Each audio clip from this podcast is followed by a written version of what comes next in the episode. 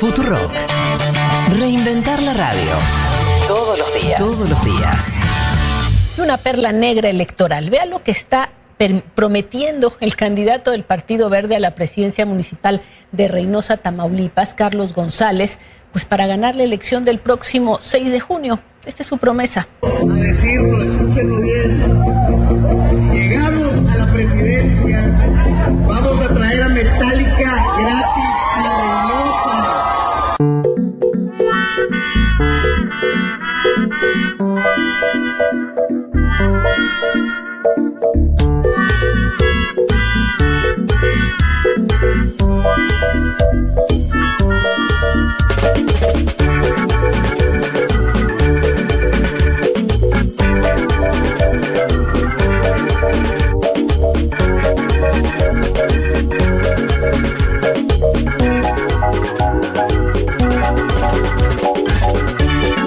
bueno, sí, a veces no hay que.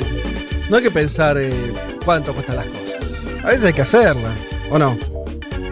¿Cuánto cuesta Metallica? Eh, bueno, Decía, un decían billete. 30, millo- 30 millones de pesos mexicanos, porque este señor después eh, hizo un video diciendo que lo va a hacer de verdad. Claro, Que no claro. es que es una...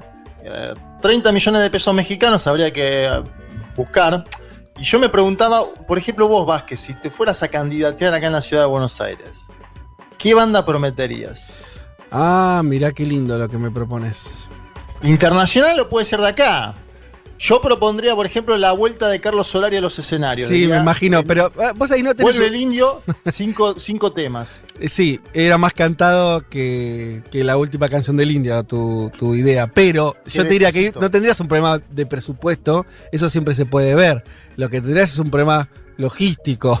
O sea, cuando. Si vos. eh, yo te acompaño donde sea, pero si tu primera idea sería esa como jefe de gobierno de la ciudad, yo por ahí me corro. Pero, o ¿Sabés sea, a quién te- yo voy al recital. yo? O sea, yo voy al ¿A quién recital, pero no. ¿A quién propone el maná para No gestionaría. Yo propongo dos cosas. Este es mi manifiesto. Yo la libero a Britney y la llevo para que toque en una despedida. Una despedida no, en un regreso triunfal en Argentina. Ah, despedida La no. La, la traigo acá y la rompe en un show de regreso. En Argentina. Bueno, en fin, viene todo, festejamos fin de pandemia. Esa es mi, mi propuesta. Está bien, está bien. Leti, ¿alguna, alguna idea ahí? No, a mí me hace acordar cuando participaba en el centro de estudiantes y competía con otros dos compañeros, ellos prometían, me acuerdo, cerveza en cada boliche, matiné que se organizaba y yo decía, qué hijos de... Y no puedo creer, perdimos, No me- ¿eh? perdías, ¿no? Ganamos, no, ganamos. Ah, ganamos bien, Leti. Vos eras seria, vos con, vos con plataforma política, de Vos que gestión. prometías, vino, vino, prometiste. Claro, vos, vino, ¿no? Pero los, los- era, promedian, si nosotros ganamos en cada boliche, o sea que se hacía cada fin de semana, tienen una o dos cervezas gratis. Les decían, bueno, perdieron. Pero digo, no puedo creer que realmente un político mexicano plantee en estos mismos términos. Digo, es la, es la birra de la secundaria. es Bueno, metálica. pero no sé, yo, yo- a mí me cuesta oponerme eh, a este- ese tipo de ideas. Vos lo votás. No sé si está. no, mira, te la política interna de la localidad que me olvidé. ¿Cuál era? Eh, de- no la tengo, no la tengo, la del Partido Verde, pero. mm, No, qué sé yo, está bien. eh, hay cosas peores, ¿viste? ¿No? La política a veces propone cosas peores. Eh, traer a Metallica. eh, no se puede. Es un poco extraño la, la- la selección, igual de la banda, ¿no? No, y hacer un gran show masivo en esta altura del ¿no? Claro. de los acontecimientos. Yo Sí. creo igual, vieron, ayer- no sé si pudieron ver ayer una foto del futuro, o espero que sea del futuro, es una foto del fin de semana en Nueva Zelanda, un concierto con 60.000 personas hubo este fin de semana en Nueva Zelanda. Qué lindo. Eh, así que bueno, en una de esas, no sé si con Metallica, pero que, que eso suceda, ¿no? En el 2022, ponele, 2023. Totalmente. Sería lindo, ¿no? Porque Ah, ah. el tema es que Nueva Zelanda está bastante mejor que México con respecto a la pandemia, ¿no? Claro. Yo, yo les propongo, amigos, que nos tomemos de, de esta noticia bizarra como una balsa de la que uno se agarra para al menos tener la esperanza de que van a volver los recitales, que van a volver las ideas políticas desmedidas, pero que en algún momento todo esto se termina y, nuestros problemas serán eso, si ir un recital eh, masivo, si vamos a ver a Metallica, a Britney o a quien sea. Ojalá que ese sea nuestro futuro próximo. estamos defendendo a ser. Uma rígida política de controle da natalidade. I asked one of the top people in China. I'm going to deliver Brexit. Dicen que presidente que. The International Monetary Fund is also a...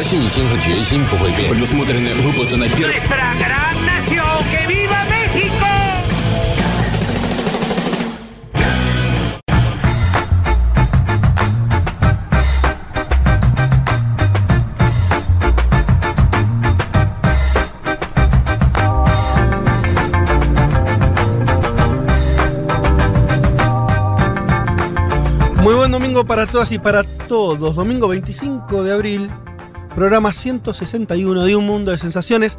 Hasta las 15 horas vamos a estar acompañándolos, hablándoles de cuestiones que pasan en el mundo. Eh, no sé si habrán disfrutado del pase que hicimos recién con los amigos del Hecho Maldito. Una linda idea. Si les gustó, eh, aquí estaremos repitiéndolo.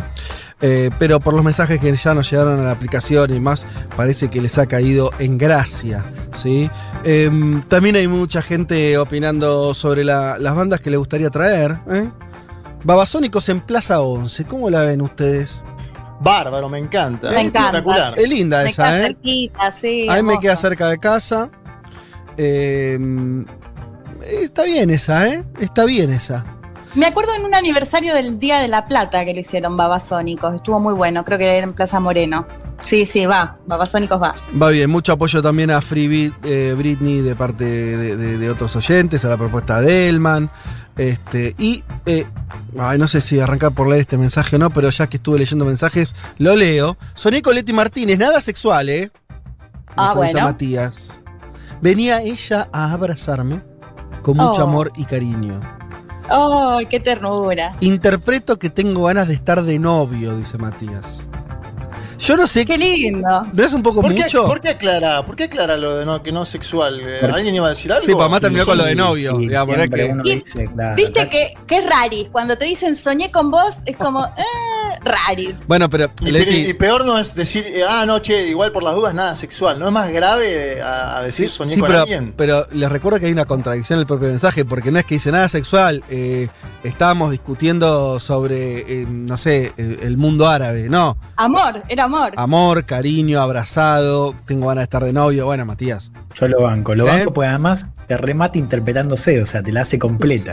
Sí. O sea, viste, te lo da todo entero, está psicoanalizado totalmente. Yo lo banco, Sí. Matías. Bien. No, lo- lo- o sea, igual no es que me dice que quiere estar de novio conmigo, eso es lo lindo, como que me asoció a la ternura y al amor. Banco. Bueno, está bien. O sea, no querés Bueno. tomar el guante. Ahora te estás interpretando a vos. Le tiraron- a Leti le tiraron un centro y no cabeceó. No cabecea, no cabecea. Eh, bueno, Mat- igual no tenemos más información que esa Matías, pero supongo que si hubiera un guiño de tu parte, Matías rápidamente pasaría alguna otra data. Pero si no, lo podemos dejar acá, qué sé yo. Eh, Sí, ¿cómo? sí, sí. Lo dejamos ahí. Sí, sí, sí. Siempre es lindo recibir amor. Bueno, chicos, hoy tenemos un programón, ¿eh? Em, muchísimas cosas para contarles, muchísimas cosas que están ocurriendo en el mundo.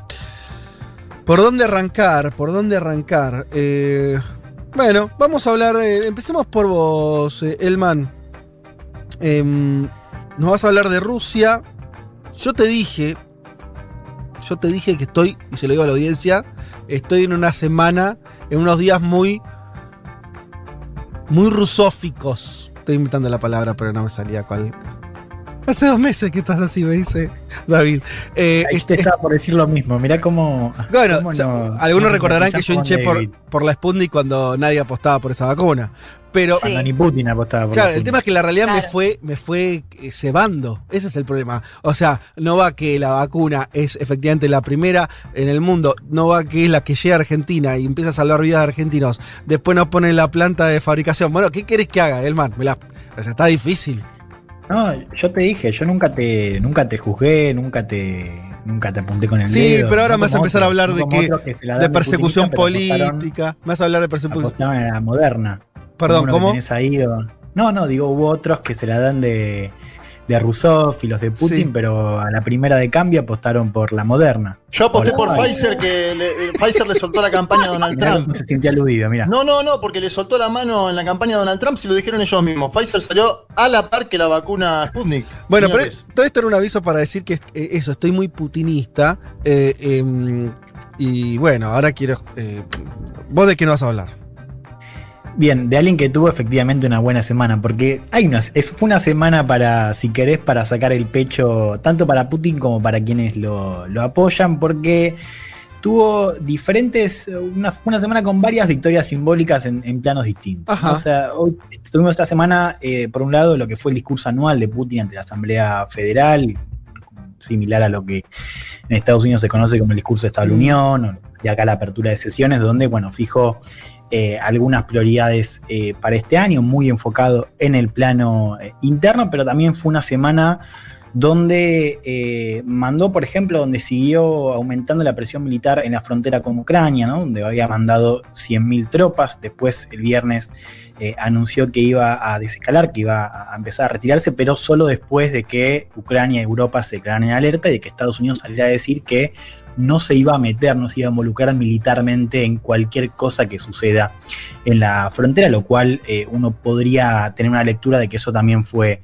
eh, un dato positivo para, para esa- ese despliegue eh, militar de Rusia. Fue una semana que recuerdan, empezó con Alexei Navalny, este dirigente opositor, ex bloguero y activista anticorrupción que estuvo, que estaba cerca de morirse, según decían sus médicos. O sea, el lunes nos Sí. habíamos amanecido con eso, lo habían mandado un- a un hospital militar. Navalny seguía en eh, huelga de hambre y termina la semana eh, con Navalny rompiendo su huelga de- de hambre, Sí. volviendo, digamos, al estado en el que entró, en mejor estado físico, ¿no? Navalny además había convocado a protestas para ese miércoles donde Putin eh, desarrolló su discurso. Bueno, esas protestas terminaron siendo mucho menos masivas de lo que se esperaba, Mm. lo cual ahí también tenés, si querés, otro dato eh, positivo. Y hubo también novedades, Fede, en el plano de la vacuna, una orden importante de Alemania, una noticia importante, porque Alemania, eh, bueno, no solamente es el, es el país eh, más importante de la Unión Europea, sino que además podría estar marcando un rumbo respecto a cómo va a seguir estando Europa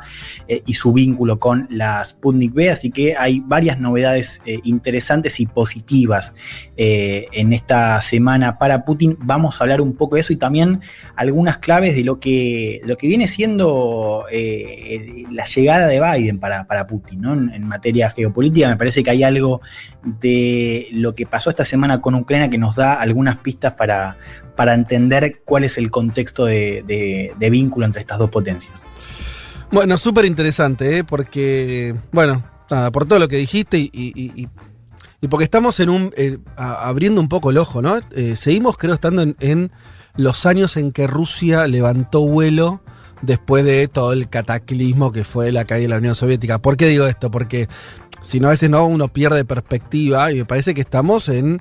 Veremos cómo continúa ese camino, pero eh, todavía estamos en esa situación, ¿no? Rusia parándose más fuerte en Europa, parándose más fuerte eh, fuera de sus fronteras, eh, chocando con Estados Unidos, todas cosas que hace 15 años, 20 años no existían, ¿no? Era otra la, la realidad, así que me parece que es interesante por, por todo eso siempre mirar lo que pasa allí. Vamos, Juanma, a hablar un poco de lo que está pasando, que hubo algunas noticias interesantes eh, en ese sentido en los, los últimos días, lo que está pasando en España con relación a eh, la No sé qué tan interesante, no ¿Eh? sé qué tan interesantes son, ¿eh? Bueno. Para mí son, son preocupantes. No, interesante a mí me gusta pues es un término que no eh, puede ser cualquier cosa. De Interesante puede ser una guerra y es un garrón. Eh, Sí, yo sí, digo sí. interesante. Interesante en el sentido de esto, digo, se acerca la, la elección local de, de Madrid y pareciera ser que está, la- para decirlo rápido, la grieta española, ¿no? Cada vez más fuerte.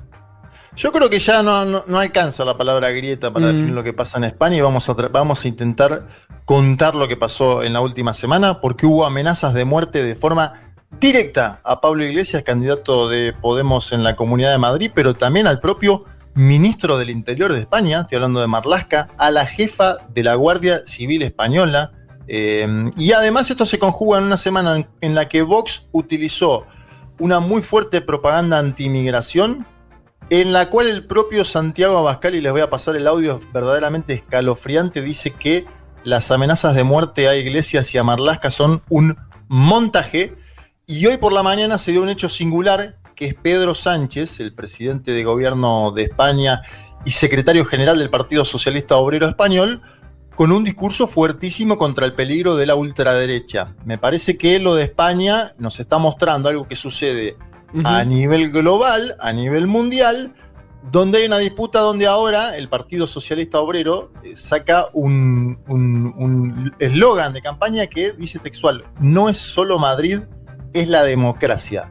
Eh, creo que se están discutiendo cosas gruesas, importantes, que el propio Sánchez, ¿te acordás en su momento que Iglesias decía, bueno, nuestra democracia tiene un problema y Sánchez decía, no, nuestra democracia es plena, no hay problema. Hoy Sánchez está diciendo la democracia española, el presidente de España está diciendo la democracia española tiene un problema. Lo dijo esta mañana, entonces me parece bien, darle un marco a todo esto porque es verdaderamente complejo. Sí, además eh, lo, charlamos largo y tendido, ¿se acuerdan también la, semana pasada? ¿Qué se hace con eh, la eh, la ultraderecha emergente, cómo se discute con, con ella, cómo se plantea eso en, un marco democrático y lo que nos vas a contar de lo que pasó, lo que pasó en el famoso debate con Pablo Iglesias, lo que viene pasando en la elección de Madrid, me parece que va a ser súper interesante para meterle elementos, contenidos a eso que venimos tratando de pensar bastante de hace bastante tiempo en este programa.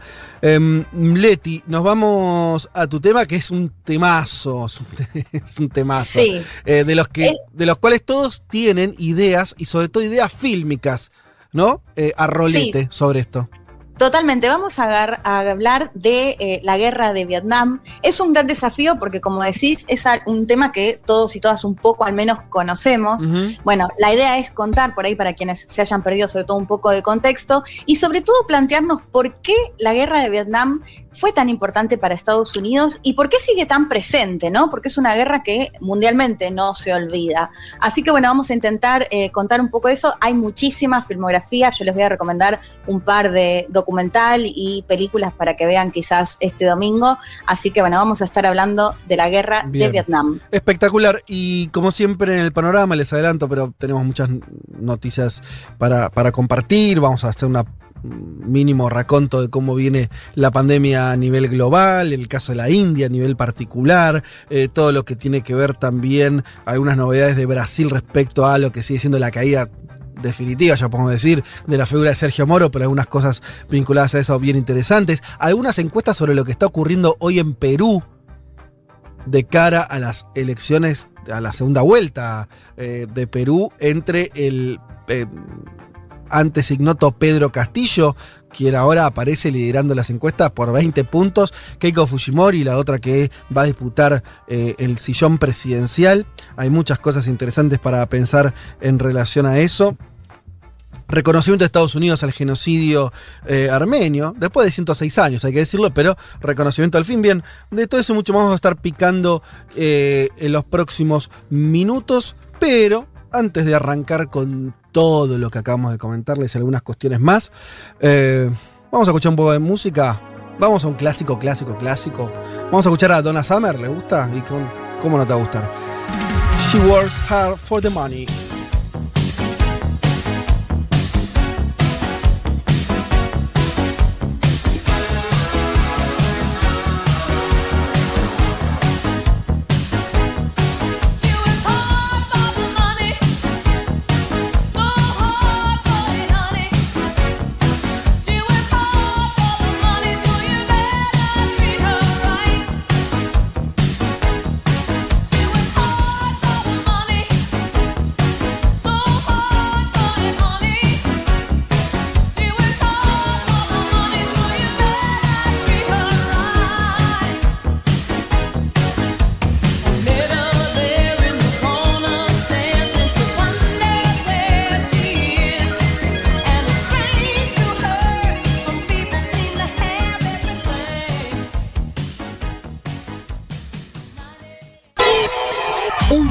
Sensaciones. Vázquez, Carg, Elman, Martínez. Ver las cosas desde un rincón del mundo te da otra perspectiva.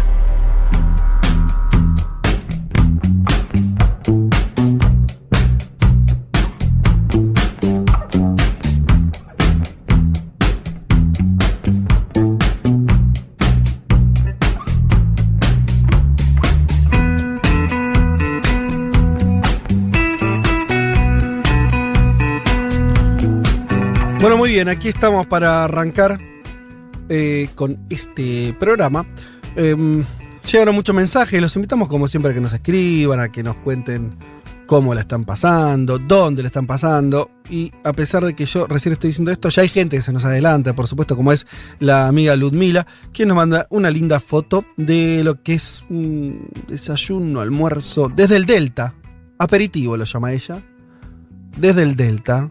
Qué lindo, ¿no? Es como ves esta imagen y pareciera que no hubiera pandemia en este mundo. Hermoso, ese rayo de sol, cómo se ve, divino. Hermoso, así que bien, bueno, escríbanos que, que vamos a estar eh, leyéndolos. Acá eh, algunos nos comentan también, bueno, sí, no, no lo dijimos, pero este, que, que tiene que ver con, eh, dicen, bueno, hablaba del impulso del que hablaba Elman eh, de, de Putin de los últimos tiempos para perseguir, entre otros, a la comunidad LGBTQI. Eso no lo sancionamos. Pregunta. No, sí, por supuesto. De, de más está. O sea, de más está decir. ¿eh? ¿Eh? ¿Cómo, Juan? Estaba mundiado, no, te, pre- Ah. esa, te preguntan No, a vos. esa. Claro. Ahí está, ¿ahí ¿me escuchás? Sí, sí, no, digo que no, sí, ni hace falta, digo que no, no, que, que- no nos gusta lo que tenga que ver con cercenar derechos y demás. Eh, en un momento podemos eh, conversar más en profundidad eh, de eso. Y aparte, Fede, desde que empezó este programa en el 2017, cada vez que hablamos eh, de Vladimir Putin hemos comentado el tema y hemos hecho perfiles incluso, así que me parece y me parece injusto el comentario si es que nos escucha no, del año no importa, 2017. no, pero no, no me quería quedar con eso, digo, está, está bien, está, está consultando, está, está- está metiendo ese tema eh, también y, y- y me parece que está bueno. Y en un punto también hay que, cuando pro- profundicemos lo que está ocurriendo en Polonia, que me parece que tiene un grado de, violencia, me parece, eh, un poco más fuerte también, lo que está pasando en Rusia, que tiene que ver con un debate, o por lo menos lo último que vi, si hay cosas nuevas, eh, disculpen, pero lo último que vi, que tiene que ver con el debate de si Rusia podía llegar a permitir el matrimonio eh, entre personas del mismo sexo o no, y, y Putin en ese sentido se puso claramente en una vereda puesta.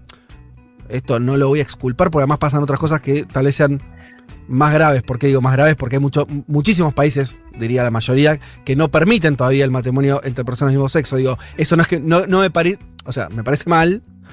Prefiero los países que lo aprueban, pero quiere decir, no es una realidad rusa, eso es algo que pasa en un montón de países, también de nuestro propio continente, etcétera, etcétera. Sí, Total, y creo que sí. No, no, iba a decir, sí hay eh, cuestiones más concretas, eh, la cuestión de mm, eh, ciertas la- las prohibiciones a las marchas del Día del Orgullo en, en- en Moscú. No sé, hay una serie de cosas ahí que habría que ponderar en un marco, digo, donde hay otros países, vuelvo a señalar lo de Polonia, donde estaba viendo los últimos días, donde empieza a haber un éxodo de eh, al estilo que recuerda lo- lo- los tiempos de la Polonia invadida por los nazis, éxodo de la comunidad LGTB ante el miedo concreto real de que se, se, se- se avance sobre, sobre políticas muy represivas, ¿no? Bueno, lo que ibas a decir, Elman. No, no, eso que creo que igual tu comentario había más por el plano externo de, de Rusia. Digo, ahí Claro. donde sí, por supuesto, ahí uno tiene otra, digo, sin desconocer, por supuesto, el plano interno, pero digo, digo bueno, no es que estabas eh, elogiando lo que hacía Putin a nivel doméstico, sino más bien el, el- No, el despliegue externo. Y en algún momento, insisto, me parece que hay que. que- porque esto, a ver, de vuelta, lo tengo que decir para que no, no haya. Y está bien, no, no, no- no tengo problema en, en justificarme, pero para que no se malinterprete. Eh, esto es real. Eh, el gobierno ruso históricamente fue un gobierno muy contrario a eh, lo- los derechos eh, de, la, de la comunidad este, LGTB, así como de otros colectivos sí, para, los que no recuerdan el caso de las Pussy Riot, que fue como un emergente, ¿no? De la banda de Sí. chicas que tuvo un enfrentamiento eh, po- policial, la detuvieron. el- está en el medio la cuestión de la iglesia ortodoxa en Rusia. Bueno, hay toda una complejidad que en un momento estaría bueno tratarla. ¿Por qué digo esto? Porque la forma en que nos llega es un poco más pa- pavota, porque ahí sí funciona algo de es Occidente contra Putin, entonces da medio lo mismo, eh, eh, ¿se entiende? Se simplifica, eh, no porque no exista el tema, no porque no existe una, una posición represiva de parte del gobierno ruso, pero se simplifica porque también es una forma que encuentran algunos países de Occidente de, de rivalizar fácil. ¿Se entiende lo que estoy diciendo? Entonces, lo que creo que estaría bueno profundizar en el tema eh, no para relativizar nada, sino justamente para conocer más, eh, y porque me parece que además hay algo que es una realidad, que es, en el caso de Rusia, eh, existen en, en- estos términos, pero, me, y esto digo, me preocupa muchísimo, una, existen otros lugares donde ya hay sí gobiernos decididamente de ultraderecha avanzando también en, este tipo de cuestiones. Así que me parece interesante. Incluso dentro de Europa, la Europa occidental, también hay grupos que están, ni hablar de Vox, que vas a hablar ahora Juan, eh, Juanma más adelante, pero donde todo esto se pone en debate, donde creemos, a lo que voy es, no creamos que hay un consenso occidental sobre estas cuestiones.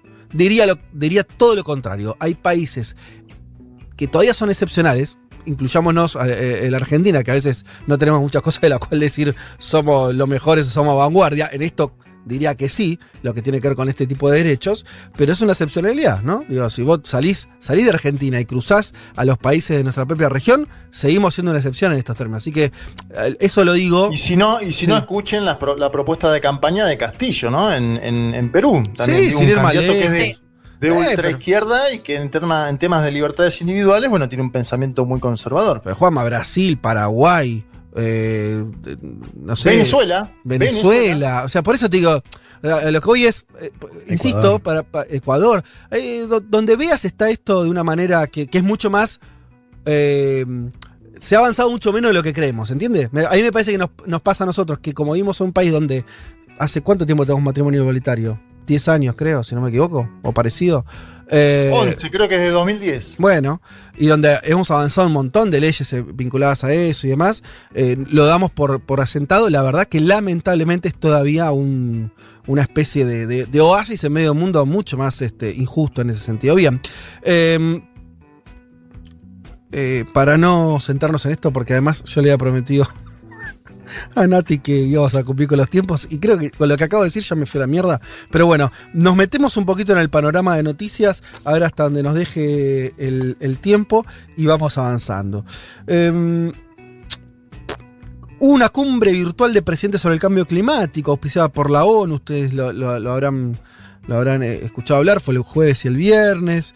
El, eh, el presidente de Estados Unidos, Joe Biden, anunció ahí que va a recortar a la mitad de las emisiones de efecto invernadero de Estados Unidos para el 2030 con el objetivo de alcanzar la neutralidad de emisiones de carbono completas para el 2050. Alguna vez hablamos en el programa de qué significa esto. Básicamente, para decirlo muy simple, es que los países emitan la cantidad de carbono, la misma cantidad que pueden absorber. Cuestión de lograr una neutralidad, o sea que no le sigamos agregando a la atmósfera mayor eh, emisión de carbono de la que ya tenemos, ¿sí? 2050 es el plazo máximo para lograr la neutralidad, esto es lo que se comprometió Biden. Eh, la Unión Europea planteó algo parecido, la, la neutralidad climática para el 2050, y China reiteró que también piensa lograr esa meta 2060, pero bueno, más o menos parecido. ¿Cuál es el dato acá? Me parece que es Estados Unidos, porque ya eh, los otros países y la Unión Europea como China y otros países ya habían asumido ese compromiso. Recuerdan ustedes, los últimos cuatro años con la presidencia de Donald Trump, esto se había, eh, nada, se, se había olvidado completamente. Diría que esa es la novedad. No dejo de remarcar que me parece un poco insólito y yo creo que en algún momento, cuando esta pandemia ojalá eh, termine, nos va a resultar de una de una demostración cabal del estado de cosas que en el mundo que los presidentes del mundo no se hayan. Todavía pasó un año de la pandemia. ¿Cuántas cumbres hubo para fijar políticas comunes? Para la famosa liberación de patentes o qué hacemos con los medicamentos para que llegue a todo el mundo. No existió. ¿No? La verdad que es- me, me parece es, un, eh, es una demostración, pero increíble eh, de cómo funciona el mundo, que esto no, no haya sucedido. Y esta cumbre virtual sobre un tema recontra importante como es el cambio climático, pero que para la pandemia, que es algo que nos está pasando ahora, que se cobra vidas de personas ahora en todo el mundo, eh, los acuerdos políticos no existen a escala global, no existen. Eso me parece realmente llamativo y cada, cada uno fue para, se metió para adentro, ¿no? O sea, cada uno fue a fijar políticas estatales eh, y nacionales, pero de acuerdos regionales, mundiales, hay poco y nada. Bien. Lo que va a pasar, Fede, igual cada vez más es que la pandemia va a ser eh, un tema de agenda interna más que de agenda global en base a los países que vayan solucionando el tema por la vacunación. Digo, en los Estados Unidos se está hablando cada vez menos de la pandemia del COVID-19 y esto tiene que ver con una vacunación impresionante y con una potencia farmacéutica como en los Estados Unidos de América. De hecho, escuchaba a la canciller Merkel diciendo Europa tiene que aprender de Estados Unidos y tenemos que eh, formar mejores eh, Claro. eh, poder que tener la capacidad de tener vacunas propias, etcétera. Sí, Decía es- Merkel la- el día de ayer. Esa es una vía, una posibilidad de lo que vos decís, que cada vez sea más, que, que lo- los países cada vez más piensan en la pandemia eh, fronteras adentro. Hay otra posibilidad, pero es verdad que hasta ahora no se viene dando, que es que la pandemia necesariamente se termina volviendo una agenda global. ¿Por qué? Porque dentro de poco, incluso cuando estos países que vos decís, Estados Unidos, los europeos y demás, empiezan a lograr niveles de vacunación muy altos que vayan reduciendo el problema en, en- en sus países, se van a encontrar Sí. con algo que los científicos ya advirtieron hace rato. Dijeron, che, ojo, ojo, que está todo bien, vos podés vacunar, pero si tenemos, esto lo contamos el domingo, el domingo pasado también, si vos tenés otros lugares del mundo donde la pandemia circula y, y entonces se van generando nuevas cepas y demás, vas a tener un peligro sanitario y de reinfección en tu propio país. Así que, quiero decir, no estoy diciendo, eh, eh, comparto con vos, por ahora, y es lo que decía, el mundo no está gestionando a nivel global esto, no hay acuerdos a nivel global eh, que sean, que, que hayan ayudado a combatir la pandemia o a mejorar el acceso a las vacunas. Me parece que si de acá en más esa agenda no empieza a aparecer, mamita Sí. Querida. Pero bueno. Fede, no sé si tenías pensado hablar también de la cumbre iberoamericana, pero se planteó un poco eso, ¿no? Los mandatarios planteamos sobre todo el tema de la distribución desigual de la vacuna, pero un poco el planteo también fue, bueno, miren qué es esto, si en Estados Unidos están todos vacunados, pero en el resto de los países con los que comerciás o, o tenés, digamos, otro vínculo, si no está en la misma altura, también te va a complicar a vos, digo, un poco esto que vos planteabas. Sí, tiene, Eh, igual tiene, ahí, ahí con, con lo que dicen los dos, hay que ver la, la efectividad de las vacunas, ni más ni menos. O sea, la, la Sputnik, por ejemplo, eh, a, a la P1, que es la variante amazónica, se sabe que, que le aguanta, que la soporta.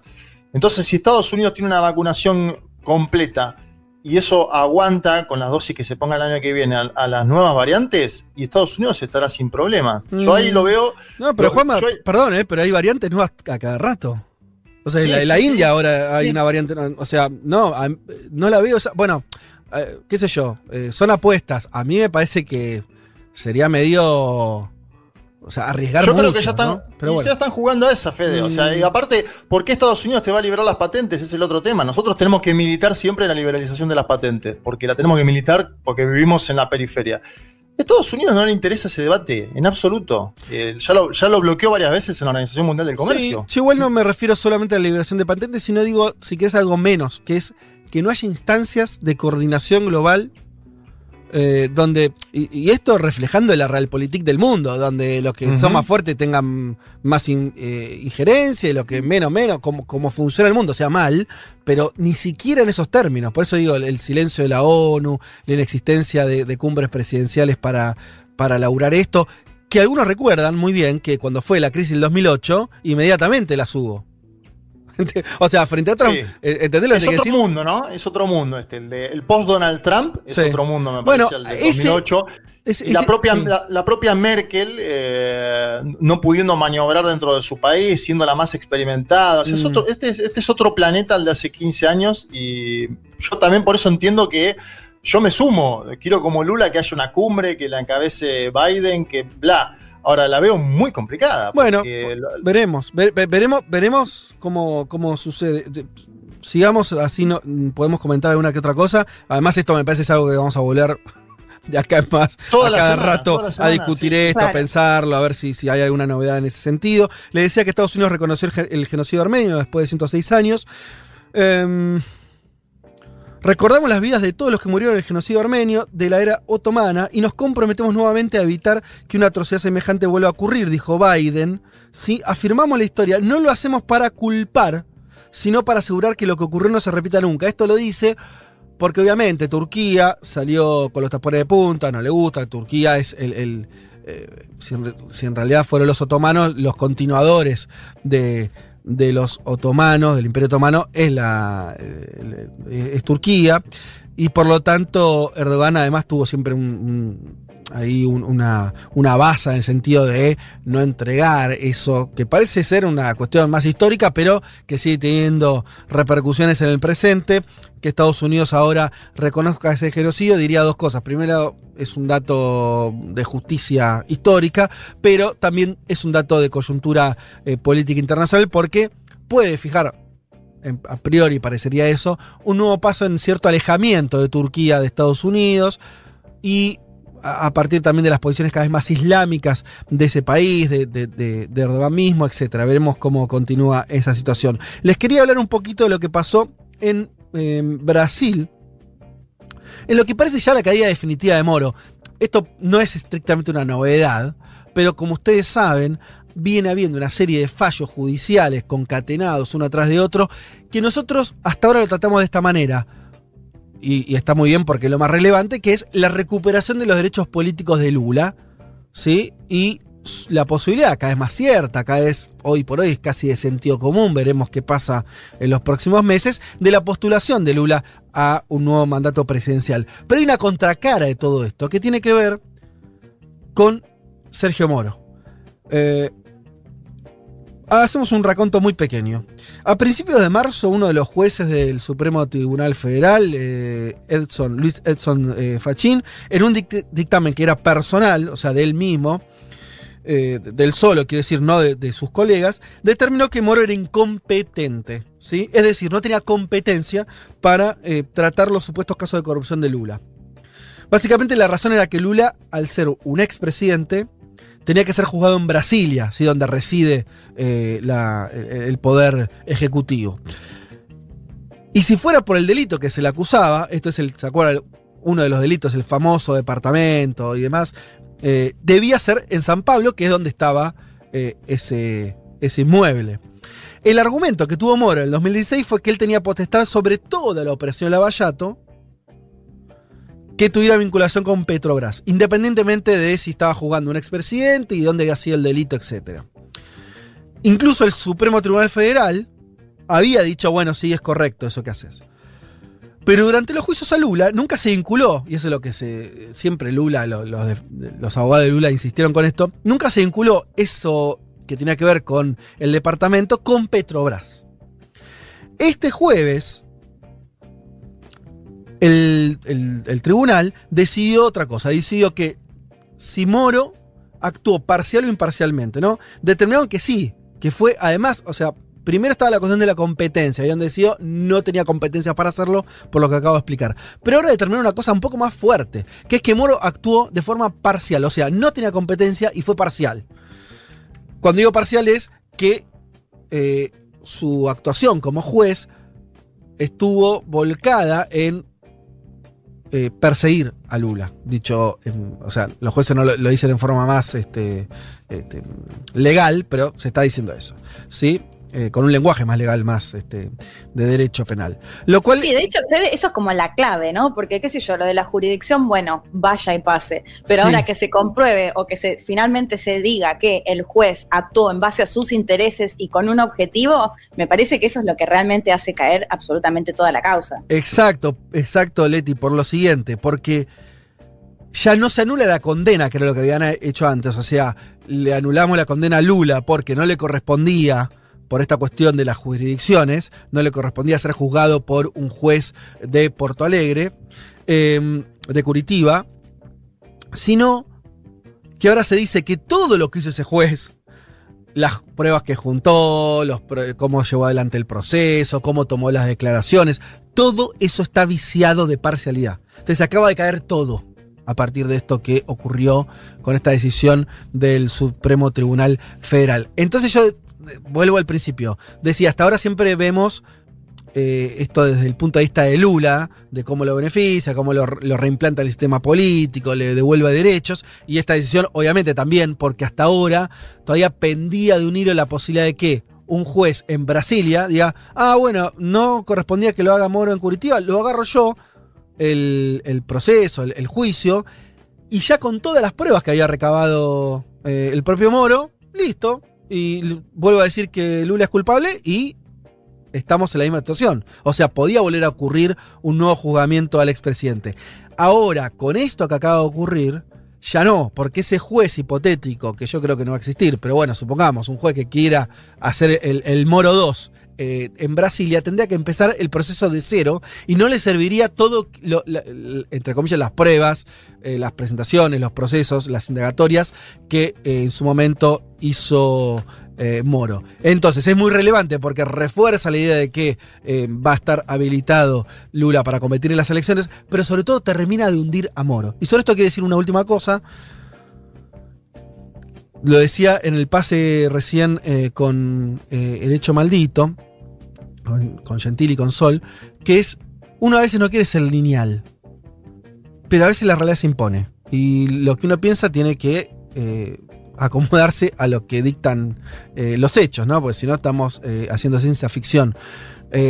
Y la verdad es que además de, este, esta caída estrepitosa en términos jurídicos de Moro, que les recuerdo, Moro venía a la Argentina y se fotografiaba con la Corte Suprema Argentina, eh, con, jueces argentinos, eh, y esto lo hacían otros países también. Dentro de Brasil ni hablar que era una especie de emblema nacional. Bueno, hoy es un tipo que el máximo tribunal dijo que no le correspondía hacer lo que, hacía, lo que hacía en términos jurídicos y jurisdiccionales y además que fue parcial. Pero, sumado a esto, empieza a tener toda una serie empieza a, ver la luz, toda una serie de elementos que lo vinculan a Moro con el Departamento de Justicia de Estados Unidos, con la Embajada de Estados Unidos de forma mucho más plena, que empieza, la verdad. Y yo decía, no, uno no quiere ser lineal, pero la realidad se impone. Ya es muy difícil pensar que todo lo que ocurrió en Brasil no tuvo que ver, por lo menos en parte, por lo menos en parte con una decisión política que no ocurrió en Brasil, sino en Estados Unidos. Y entonces esto cambia un poco la ficha. ¿No? Porque estamos hablando ya de algo que tiene un- una dinámica eh, geopolítica que yo insisto, yo estaba dentro de los que pensaban que era algo más local, más generado internamente, la oposición a Lula, los poderes fácticos de Brasil. Bueno, parece que esto tan así no es. Entre otras cosas, entre otras cosas, porque el propio Moro acaba de avisar que probablemente se haya ido a Estados Unidos. Bueno, en fin, toda una serie de cuestiones que, que me parece que hay que ahondar, porque ahora hay que comprender esto. Y, y- entonces, ya pasado esto, ¿no? Eh, recordemos que Brasil no solamente eh, metió preso a Lula, sino que destruyó parte de su industria. Esto es bastante relevante, ¿no? Destruyó algunas empresas que eran punta de lanza de Brasil en otros países. Hablo de Odebrecht, pero no solo de Odebrecht, sino de otras. Todo este proceso ahora parece haber caído en, desgracia, eh, por lo menos una parte, y, y- y mostrando parcialidad, problemas jurídicos y demás, pero además mostrando otra pata, que es el apoyo, entre comillas, de eh, la administración norteamericana, de los aparatos de justicia de Estados Unidos, en algo que todavía falta ver, bueno, por qué lo hicieron, qué intereses había, había intereses económicos, había un interés económico de eh, Estados Unidos para que ya no solamente terminar con el Partido de los Trabajadores y con Lula, sino también con empresas eh, brasileñas que están tras, volviéndose cada vez más trans- transnacionales. Me parece que son preguntas que hay que empezar a hacerse seriamente. Eso digo nomás. Fíjate, Fede, lo de Odebrecht y la, la construcción de aeropuertos a nivel latinoamericano. Odebrecht, hasta todo esto, era quien más construía aeropuertos. No sé, pude estar en el de Quito, por ejemplo, que era totalmente financiado por Odebrecht. Y a partir de la caída de Odebrecht, ¿quién, qué, qué empresas son las que empiezan a construir No aeropuertos? me digas, una, una empresa chilena. No. Una empresa uruguaya. No. Una empresa No. argentina. No. No. Adiviná, empresas sí, de los Estados Unidos y de Corea del Sur. Mirá un vos. íntimo aliado histórico de Estados Unidos. Digo, como para darle Y un sí. marco visible, ¿no? Totalmente. Por- eso digo, me parece, y con esto vuelvo a decir, ¿eh? a mí no me gusta ser lineal. Eh, y, yo me resistía a pensar que, que había una ligazón fuerte ahí. Me parece que nos toca investigar eso, eh, leer sobre eso, tratar de sacar conclusiones, porque si no, también pecamos de pavotes. Entonces me parece que ahí hay algo este, importante. Y sobre todo en un contexto, ojo, donde tenemos una nueva administración de Estados Unidos, la de Biden, que probablemente intente un, acercamiento a América Latina. Bueno, ¿en qué términos lo va a hacer? ¿Lo va a hacer en los términos que lo hizo en el 2016, 2017? ¿Lo va a hacer en los términos que lo hizo Trump cuando fue presidente? Eh, ¿Lo, lo hará en otros? ¿Lo- eh, ¿Se diferenciará de la era Obama? No sé, bueno, son preguntas me parece relevantes, por lo menos para, para empezar a hacérselas. Cerramos el panorama de noticias con lo siguiente. Le decía, encuesta en Perú para la segunda vuelta. Falta todavía este, un, un tiempo para, para ele- un mes, ¿no? Si no me equivoco, para la elección. Eh, ahí está Pedro Castillo 6 de junio. 6 de junio, bueno, sí, por eso, un mes y, y- y algo todavía. Eh, cinco semanas serán. Eh, más de 20 puntos le está sacando a Keiko Fujimori. Esto según el Instituto de Estudios Peruanos que hizo la encuesta para el diario de la República, uno de los diarios más importantes de Perú. Bueno, marca una diferencia notable. a mí no me 20 deja. puntos en balotage a 12, a cuánto, sí. eh, Cinco semanas. No me acuerdo cuánto están más, pero una diferencia Grande. eh, sí, abultadísima. Bueno, todavía, obviamente, igual son. Recordemos esto. Recordemos esto. Eh, la primera vuelta en Perú, eh, nadie llegó a los 20 puntos. ¿No? Entonces tenés hiperfraccionalización, eh, una hiperfraccionalización de, de las este, candidaturas. Una diferencia de 20 puntos donde de- en esta misma encuesta aparece todavía un- una franja importante de gente que no decidió el voto, cerca del 18%, algunos un, un 15 que dice que no va a votar a ninguno. Bueno, un escenario todavía que hay que esperar a que se mueva un poco, pero como decís, eh, Elman, todavía, o sea, ya con una diferencia notable. Em, les agrego estos datos. También para empezar a dibujar a este a, a Castillo, a Keiko por ahí la conocemos un poco más, pero igual va a sorprender lo que les voy a decir. Miren estos datos de esta misma encuesta. Quienes votarían por Castillo son mayoritariamente de educación básica, eh, en el sector eh, socioeconómico D y E, esto en, en los que hacen encuestas refieren a los que tienen menores ingresos, ¿sí? Eh, mayormente hombres, y de poblaciones urbanas del interior del país. Entre los que elegirían a Fujimori predominan quienes piensan que se debe mantener el modelo económico con algunos cambios, ¿sí? Tienen de 40 años para arriba y sobre todo están en Lima, ¿sí? En la, en la capital. El 50%, eh, eh, perdón, Castillo alcanza el 50%, fíjense ustedes el número, entre los sectores populares. Ese apoyo baja a menos del 26 entre los más ricos. Y Keiko, y esto me, me sorprende un poco, porque ¿se acuerdan ustedes? El Fujimorismo, una de las cosas que tenía era esa alianza social al estilo menemista, donde había, lo votaban lo de arriba, pero lo votaban muchos también en lo de abajo. El Fujimorismo era popular en Perú. Bueno, pareciera no ser más así. Keiko eh, tiene una curva completamente inversa. Apenas el 14% la votarían entre los más pobres y superaría el 38% en, entre los que tienen más dinero. ¿sí? Y el último punto, no sé qué les parece a ustedes, también a mí, no, no sé si me sorprende, pero empieza a dibujar un. empieza a darle lógica a, a esta. eh, a, a la disputa política en Perú. Quien le traslada más votos a Castillo es los electores de Verónica Mendoza, la candidata de izquierda. El 60% de los votantes votarían por Castillo, ¿sí? Y solo un 4% por Keiko. Digo esto porque empieza a dibujarse, ¿sí? Un-. Una disputa que, si bien tiene complejidades, hablaba Juanma, eh, creo que lo señalabas vos, las posiciones de Castillo en relación a, este, a la enseñanza con perspectiva de género de la educación, que él está en contra, él es un maestro, eh, o sea, tiene algunas posiciones conservadoras. Me parece que está un poco encapsulado en ese, eh, en- en ese aspecto. Y después vos tenés una disputa que empieza a parecerse a mucha disputa que tenemos en América Latina, quiere decir un sector de derecha, lo votan sobre todo eh, en, la, capital y de los sectores medios para arriba, eh, una, una candidatura bastante más volcada a la izquierda eh, y con regambre popular. Eso empieza a dibujarse. No sé si ustedes tienen alguna otra lectura para completar. Yo, no lo veo tan así. Yo creo que, lo que estamos viendo es, que justamente Castillo logró romper totalmente ese clivaje porque ya estaba roto. O sea, yo creo que ahí primero pesa más que nada la cuestión geográfica, lo cual digo, parecería ser una novedad. Eh, o sea, es un candidato que mide o sacó 5% en Lima y sacó, hay regiones donde sacó 50% de los votos. Así que quizás también estaría bueno ver de qué manera eso que vos marcás muy bien, que es cómo los sectores bajos están más con Castillo y los sectores altos más con Fujimori. ¿Qué pasa con, por ejemplo, los sectores bajos de Lima? ¿No? Y si hay una diferencia ahí respecto a eh, región.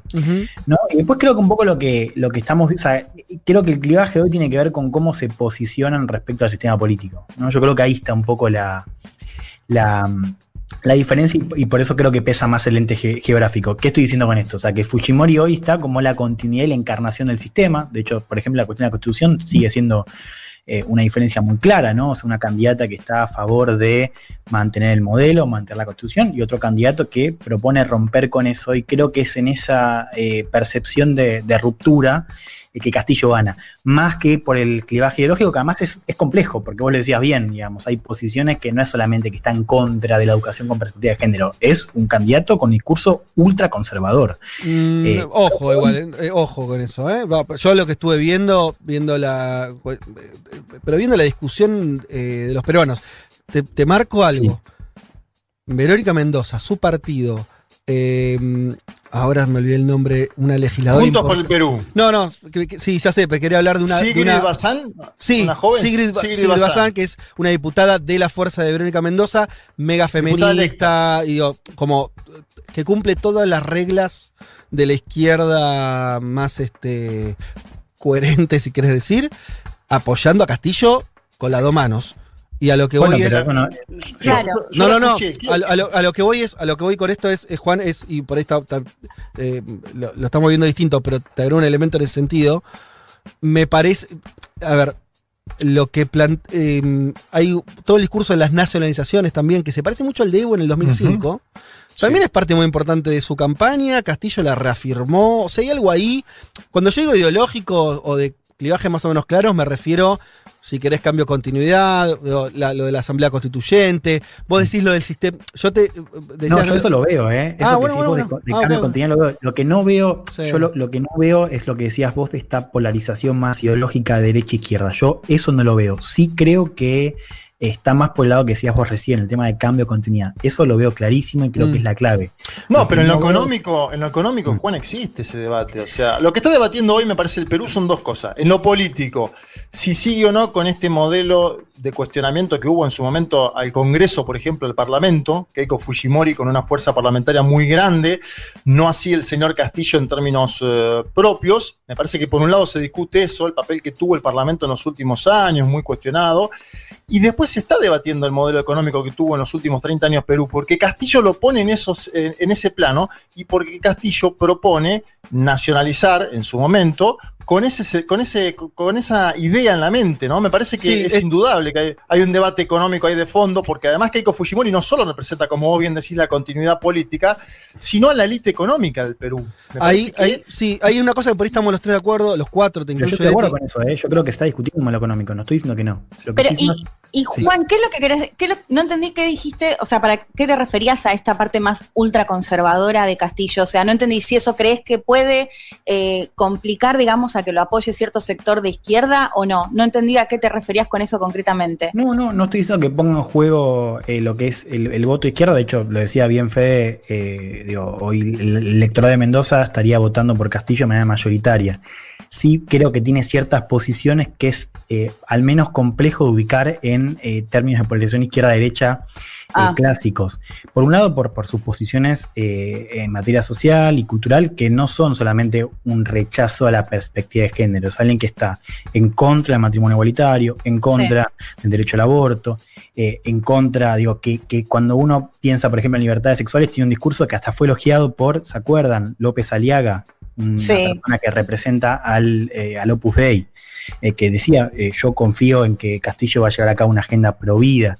Y después también la cuestión migratoria, que en Perú es muy fuerte, y que. Castillo, como hemos visto, tenía un mensaje absolutamente alineado al Fujimorismo en materia de posiciones con, por ejemplo, los migrantes venezolanos.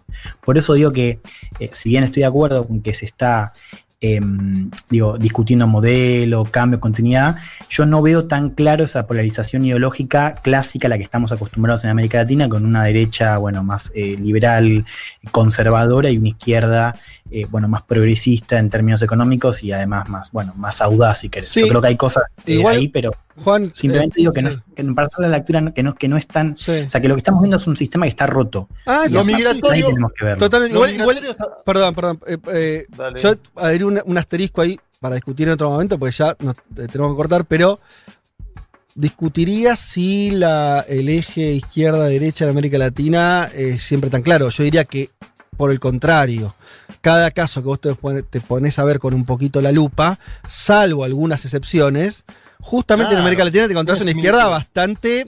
Cuando decimos izquierda, estamos sintetizando muchas otras cosas. Que decir, nacional popular, izquierda, digo, eh, eh, eh, a, diferencia de si que es Europa, donde eso sí está mucho más este, ordenado de, de- de- la forma en que estamos seteados mentalmente. Pero me parece que, que no, es, no es tan distinto a lo que pasa en, otros países. ¿eh? Esto que vos decís bien, Juan, donde aspectos, combinar aspectos de que vienen del conservadurismo, otros del progresismo, otros de lo nacional popular. Entonces, el eje también de ruptura o continuidad de discusión del modelo económico pasan a ser este, como, como, como emerger más como, como fundamentales. Eh, les pregunto una última cosa, porque es lo que a mí me parece también para decir sobre el caso de Perú, que es, ojo que nosotros también ya vimos, es un país donde, ya pasó con Ollanta Humala, gana un tipo con un discurso que parece muy de ruptura, y después viene la continuidad. Esto, Perú es un clásico en Sí. esa. Te la hace, Sí. te la hace siempre. Entonces, de Castillo que sabemos muy pocas cosas. Lo único que diría que a diferencia de Humala, pareciera, y vuelvo a señalar eh, la similitud con Evo Morales, no por la cuestión indígena, tampoco si querés por la cuestión de, de ideológica tan fuerte que, que Evo me parece que estaba más claro, pero sí la cuestión sindical, ¿no? Eh, eh, el origen humilde y su carrera sindical, eh, en el caso de, Castillo dentro del, sindicato de maestros, veo ahí una cosa donde tal vez sea más difícil que el tipo gane y después este, agua, haga exactamente lo contrario. O- o- si querés se alíe más a la élite y demás. Lo veo un poco más, más difícil de lo, que hizo- de lo que fue el caso de Humala, pero estás an- an- antecedente. Y de hecho, los reparos, volvamos a, a Verónica Mendoza y la Fuerza de Izquierda en Perú, te dicen, bueno, vamos a ver para creer, dicen, ¿no? Un poco. Sí, eh, yo, yo, yo hablé con gente de Verónica que me dice lo mismo, que tiene, que tiene mucho, muchas inquietudes sobre lo que va a hacer el señor Castillo.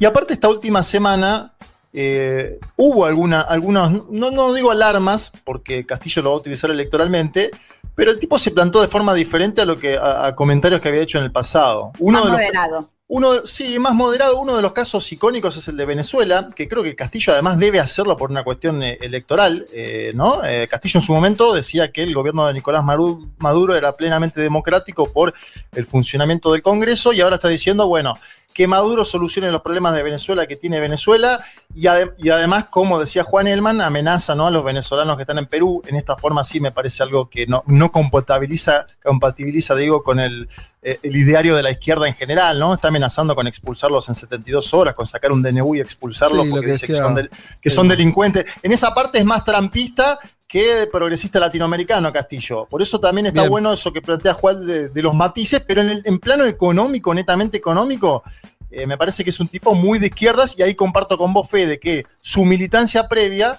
le deja ahí una, un, un- un espacio para dudar si se va a, Sí. a- a ir para el lado de Llanta, ¿no? Veremos, veremos, veremos. Muy temprano, además primero tiene que ganar, ¿eh? Falta un mes y Keiko es Keiko, eh, veremos. Eh, pero Y Keiko hizo campaña contra Evo Morales, contra Maduro, ojo, Sí. porque Evo Morales se metió en la campaña, Evo subió una foto con Castillo, y Keiko salió directamente a decir, vienen por Perú, este es el socialismo del siglo XXI, hay que ver cómo impacta esa campaña también. Juanma, repasado, nos vamos, nos vamos. Eh, nos vamos, ya está, hasta acá, la- hasta acá el panorama. Vázquez, Martínez, Carga. Hasta las 3 de la tarde. Un mundo de sensaciones. Futuro. Un, un mundo de sensaciones. Vázquez, Carga, Martínez, Elman. Información justo antes de la invasión zombie.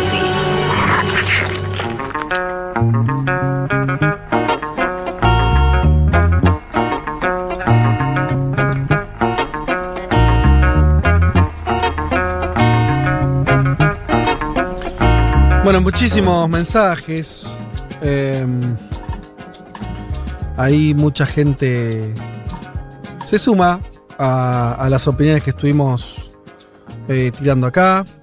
Eh, bien. Gente me pregunta, una alianza Castillo-Mendoza no podría neutralizar lo conservador y potenciar lo progresista en lo económico. Bueno, qué sé yo, veremos. Eh, tiene, dice, bueno, el apoyo a la izquierda a Castillo tiene que ver con el hecho que quizás opciones más coherentes ven mejor la posibilidad de negociar que con la extrema derecha de Fujimori. Bueno, claro, funciona, no lo profundizamos mucho, pero funciona mucho el anti-Fujimorismo también eh, como, como, eh, como variable, ¿sí? Eh, si bien varios candidatos también, recuerden que hubo 18 candidatos, un montón de candidatos también ya apoyaron a Keiko y algunos ahí, sobre todo. Bueno, el propio Vargallosa, que no fue candidato, pero es una especie de factotum en Perú, ¿no? Extraño, porque Vargallosa se posicionó siempre como un gran antifujimorista. Dijo, no, no, pero esto no. O sea, eh, acá no jugamos la democracia. Extraño, ¿no? Porque, bueno, eh, Fujimori, el padre, ¿no? Keiko, bueno, eh, hablar de democracia y el Fujimorismo es un poco complicado, pero bueno, así lo ven los sectores de derecha eh, eh, en, en- en Perú. Bien, nos metemos sin más dilaciones, Juan Elman, en, lo que prometiste acerca de, de Rusia. Eh, ¿Por dónde vas a arrancar? Bien, eh, decíamos, una semana muy movida. Si querés, arranquemos por el discurso, que fue el miércoles, el discurso en la Asamblea Federal, un momento que suele, bueno, ser medio como la referencia para ver las prioridades eh, del Kremlin. Y también siempre tenemos algo de, de amenazas y el vínculo con Occidente. Si querés, empecemos Perdón, por ahí. perdón, Juan, claro, no es, no es la conferencia que hace él, ¿no? Que también es bastante impactante esa conferencia que a veces dura como ocho horas. Vos decís la conferencia de prensa, Ah, no, Este claro. es el discurso en la Asamblea Federal. Claro, pero ese es un momento distinto, ¿no? Porque también está pautada esa, como siempre, Gel hace. Hay, hay una que hace como anual muy larga. Claro, con periodistas. No, este es el discurso Bien, formal. ¿no? bien, bien. Eh, ante, la, ante la Asamblea. O sea, no eh, es, es nuestro primero de marzo, digamos. Claro. Sí, sí. Nuestro 1 de marzo, el, el discurso del Estado de la Unión en, en Estados Unidos es el equivalente. Eh, en Rusia decía, eh, Putin siempre títulos te deja, ¿no? siempre algún título picante contra Occidente tenés, la verdad que hay que decirlo, no, nunca te falla. Eh, en este plano, esta vez habló sobre bueno, las líneas rojas eh, que traza Rusia, lo que otros países se pueden llegar a encontrar si se provoca además eh, a Rusia.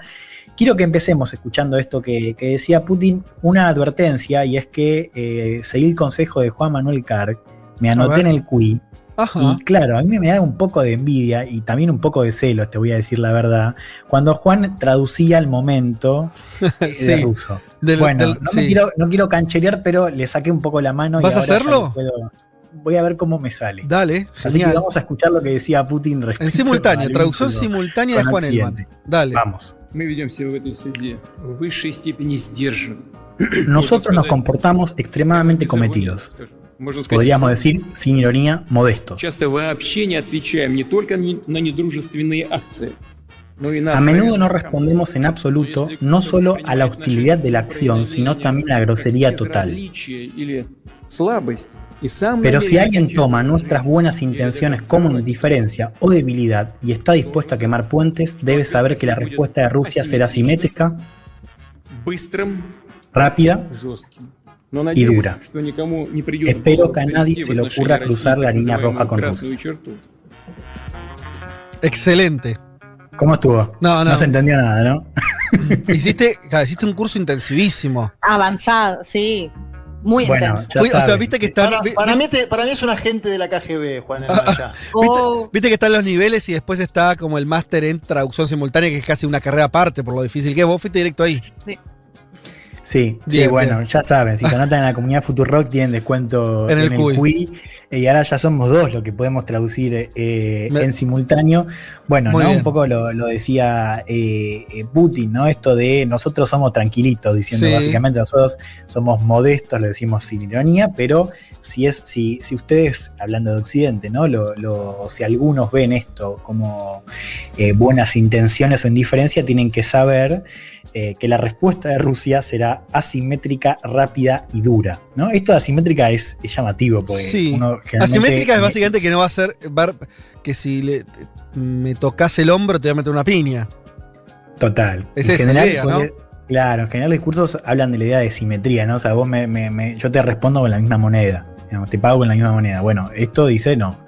Va a ser peor. Eh, bueno, Putin que habló de intentos de golpe de Estado de Lukashenko, el presidente de Bielorrusia, también mencionó eh, un intento de golpe de Estado de Maduro, o sea, como estas cosas que eh, hacía Occidente, que él decía, bueno, ya se están pasando de la raya. Esto es lo que tenemos, si querés, como, como destacado en lo que es el discurso más enfocado en política exterior, pero la verdad es que fue un discurso muy enfocado en la situación interna de Rusia. O sea, la gran mayoría de ese discurso estuvo enfocado en la política interna. Rusia tiene elecciones parlamentarias en septiembre y ya venimos viendo hace varios meses, diría varios años, pero se ha profundizado con la pandemia, que es eh, un descontento popular que viene brotando hace un tiempo, una situación de, estancamiento económico, pero también de un descontento basado sobre todo en la subida de los precios. Rusia hoy está teniendo una inflación cercana que estuvo el año pasado, cercana al 5%. Están creciendo muy fuerte los precios de eh, alimentos básicos y eh, también la pandemia. ¿5% anual? Sí. Eh, de inflación. Poquito. Claro, bueno, sí, uno lo ve con números de acá y parece. lo, cierto es, que el, que el salto, y sobre todo en lo que son las canastas de alimentos básicos, fue muy marcada. y ah, acá hablamos de, aumentos del 50-60%, muy ah, abruptos. Eh, a, eso, a eso, eso se está sintiendo más, sobre todo en el bolsillo de las clases medias. Rusia, que, si uno mira los números del año pasado, tiene una, caída del 3% del PBI, lo cual es, mucho menos que, de, otras economías eh, de tamaño similar. O sea, no es que cayó tanto el PBI. lo que tenés ahí es que Rusia eh, gastó mucho menos en ayudas sociales. O sea, tuvo una una respuesta que no fue tan contundente en materia económica y asistencia como tuvieron otras economías mm. de su tamaño. Eh, decía una situación de, inflación y descontento bastante eh, pronunciada. Y hoy, si querés, digo, para, para, ver un poco de qué manera fue el impacto en la, clase media, hoy el poder adquisitivo de, un ruso o rusa es 10% menos de lo que era en 2013. O sea, ya hay una, cantidad de años que vienen. Eh, cayendo poco, pero cayendo sería algo así, como una especie de estancamiento y lento, lenta caída. Exactamente. Bueno, eso es un punto para, seguir de cerca. Putin anunció en este discurso un programa de ayudas a familias con hijos eh, de 110 euros mensuales. Otro también programa para ayudar a familias monoparentales y madres embarazadas. Hubo también un foco discurso en sí, madres embarazadas. Eh, que lo, uno supone que eso va a ser el eje de la campaña eh, para las elecciones de septiembre, al menos en lo que tiene que ver con política doméstica. Son elecciones que para Kremlin suelen ser más complicadas porque Putin no está en la porque acá se, vota por el partido. Entonces ahí, en general, baja. El Kremlin suele, claro, suele tener un desafío eh, más grande, por un lado, para sacar la gente a votar, pero también para que, bueno, que voten por eh, el partido oficialista que es Rusia eh, Unida. Había sí. no, algo mínimo sobre lo económico, que me parece siempre bien marcarlo. Yo no digo que sea el eje principal de la, de la caída, pero está sancionado, ¿no? Es un país sancionado y sobre todo por los Estados Unidos y por la Unión Europea desde el año 2014, ¿no? Cuando fue el conflicto aquel con, Ucrania, en el este de Ucrania. Bueno, totalmente. Eh, Digo, como para ponerlo, ese elemento también el de las sanciones en el marco de la situación económica que vive el país. Bueno, eh, sí, eh, todo el estancamiento, o mejor dicho, si uno mira la trayectoria económica de Rusia, el punto de inflexión es 2014 con las sanciones después de la anexión de Crimea, que es un tema que vamos a recorrer hoy. Así que sí, efectivamente, eh, lo, que, lo que hizo Rusia fue, bueno, girar a una situación más eh, de, sí, de, fortaleza interna, ¿no? como romper un poco la, interdependencia con eh, Occidente, que es una, una fórmula que le da a Rusia una situación donde la economía no se destruye, pero al mismo tiempo le cuesta crecer.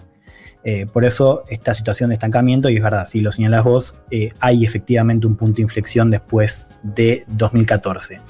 Decía, había mucha expectativa con este discurso de lo que iba a pasar en las calles. Eh, aprovechando esta cita del discurso anual, el equipo de Navalny había convocado protestas en todo el país. Navalny, decíamos, había arrancado la semana en un estado grave de salud según sus médicos, detenido en una colonia penal. Y a ver, lo que, lo que se esperaba eran unas protestas que combinen un poco lo que vienen siendo las protestas en Rusia hace ya un par de meses, que es por un lado el movimiento más cercano a Navalny, que lo ve a Navalny como un líder, mucho más alineado con los reclamos, bueno, por su situación judicial, pero también con el mensaje anticorrupción, y después los reclamos que tienen que ver más con esta situación que yo les contaba recién del descontento. Así habían sido las, las protestas graves que tuvo el Kremlin hace unos meses. Bueno, entonces esperaba eh, un movimiento similar que no sucedió. O sea, fueron protestas eh, mucho menos masivas de lo que se esperaba. Eh, por eso decíamos que, que, Putin en este plano tuvo una, una, una victoria simbólica, si querés, eh, porque la verdad que fue una protesta bastante contenida. Eh, es verdad que hubo una ola de arrestos preventivos, si querés, con algunos organizadores en Cana antes de salir a, a, protestar, pero por lo demás fueron mucho menos masivas de lo que se esperaba, teniendo en cuenta más el estado de salud de Navalny. O sea, se, se, se combinaba también sí. esta, esta, alerta por su peligro de muerte. Bueno, no solamente no hubo protestas masivas, sino que además la, el cuadro de salud de Navalny parecería estar un poco mejor. Navalny anunció el viernes que iba a abandonar su huelga de hambre, entonces un poco la situación mejoró también eh, en ese plano. Eso con lo que tiene que ver la situación interna. Si querés nos vamos al plano externo, que está también bastante movido sí. eh, como interesante. Eh, yo les decía recién cuando mencionaba Crimea que algo de eso vamos a tocar, porque el viernes Putin anunció que eh, iba a empezar a desescalar la tensión en la frontera con Ucrania, pero después de un despliegue militar inédito. Sea, Rusia hace varias semanas venía mandando cerca de 100.000 tropas a la frontera. A la frontera entre, entre Rusia y Ucrania entre Rusia y Ucrania, en la región conocida como el Donbass, que es uh -huh. donde se peleó una, una guerra, entre, en, sobre todo en 2014. Y la mayor parte entre, de la población ucraniana de esa parte estaba a favor de Rusia, y la, ¿no? Así se dividía claro, el territorio. O sea, ten, claro, entre ucranias y separatistas bancados por Rusia. Uh -huh. Rusia lo niega. Eh, de hecho, eh, Rusia niega también la existencia de una guerra, pero bueno, esto efectivamente eh, sucedió, es un, conflicto con más de 10.000 muertos. Y de hecho, Rusia mandó ahora más tropas de las que había mandado en ese entonces. Hablamos mm. de, de, de 100.000 tropas de un día sí, para el otro, sí, o sea, de, de repente en, en, un par de semanas, 100.000 tropas y un despliegue militar enorme en esa región que por supuesto puso eh, a toda Europa, pero principalmente a Ucrania, eh, en pie de guerra. Esto me parece importante mencionarlo. En Ucrania se hablaba de que podía haber una guerra tranquilamente con, con Rusia y una guerra peor que la de 2014. Eh, fíjate, por ejemplo, lo que decía eh, Volodymyr Zelensky, el presidente de Ucrania, sobre la posibilidad de un conflicto armado eh, en la frontera. Voy a traducirlo también porque el CUI tiene una oferta de ¿Ucraniano hablas diversa. también? Y bueno, sí, qué sé yo. Ah, ya, wow. Si voy a hacer ruso también, ¿por qué no? Dale. Lo escuchamos al presidente de Ucrania sobre esta posibilidad de una guerra entre Ucrania y Rusia. ¿Quiere Ucrania una guerra? No. Так. Pero ¿está Ucrania lista para ir a una guerra? Перестане Україна боротись sí. за мир дипломатичним шляхом. ¿Va a parar de maniobrar Ucrania para obtener paz por medios diplomáticos? No, nunca. В разі чого себе захищати завжди. Наш Pero se va a defender Ucrania en caso de que suceda algo siempre. Не починає війну перша, але Україна завжди стоїть до останнього. Nuestro principio es simple. Ucrania nunca empieza una guerra, pero Ucrania siempre resiste hasta el final. Bueno, acá se me fue un poco sí. eh, el tiempo, pero bueno, eh, fue una, una advertencia, eh, bueno, propia de un contexto cerca de la guerra, ¿no? O sea, nosotros no queremos una guerra, pero si se arma, nosotros vamos a pelear hasta el final. les decía una situación que por supuesto replicó mucho en Europa y que hubo acá un movimiento muy relevante que tiene que ver con la posición de Estados Unidos. Porque acá se especulaba que eh, Washington podía llegar a mandar buques al Mar Muerto, un reclamo que por supuesto se hizo con fuerza eh, desde Ucrania. El gobierno Biden en esas semanas salió a apoyar a Ucrania, por supuesto, y condenar estas maniobras de Rusia, pero dejó bien en claro que no se iba a involucrar militarmente en caso de una guerra o entre cualquier escenario.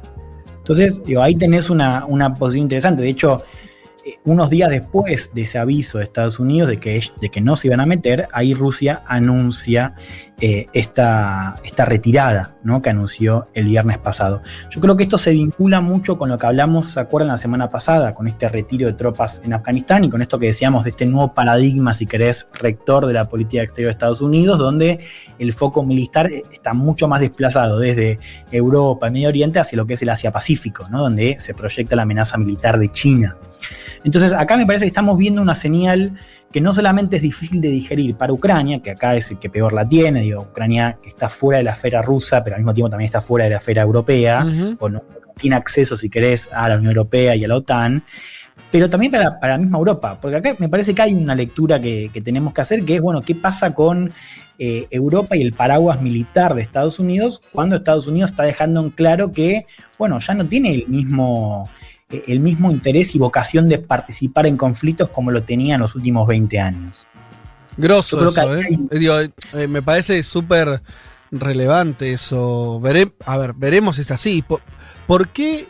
Parece una pregunta muy difícil, pero ¿por qué Estados Unidos no tendría interés en jugar una ficha en Ucrania, que es, recordemos, es un país grande, es un país relevante, no es, un paisito, por más que para nosotros nos quede muy lejos, y es nada más y nada menos que el vínculo de comunicación más directa entre Europa eh, Occidental y Rusia.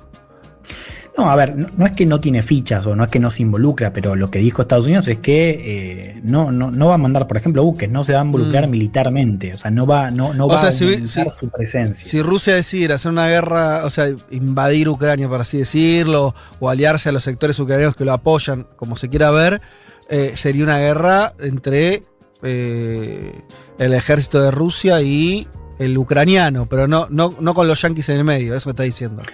Bueno, a ver, eh, desde ya eh, Estados Unidos sigue apoyando y sigue siendo el hegemón dentro de la OTAN, digo, eso no, Mm. no cambia. Lo que estamos viendo y un poco lo que comentamos la semana pasada es cómo ya Estados Unidos para estas cosas eh, no está. O sea, Estados Unidos está con la mirada puesta y con los recursos puestos en el Asia-Pacífico. Claro, claro. ¿No? Y esto es algo que, que, claro, nosotros pensamos o lo vemos en primer lugar como un impacto más directo en Medio Oriente, ¿no? donde estamos acostumbrados Sí. a la intervención y a, y a esta idea de la presencia militar de Estados Unidos, que, a ver, tío, no es que está del todo esfumada, ¿eh? pero estamos hablando de un proceso que se está dando. No, lo que contabas vos la semana pasada de- del retiro de Afgan- de Afganistán, Totalmente. obviamente, sí, sí.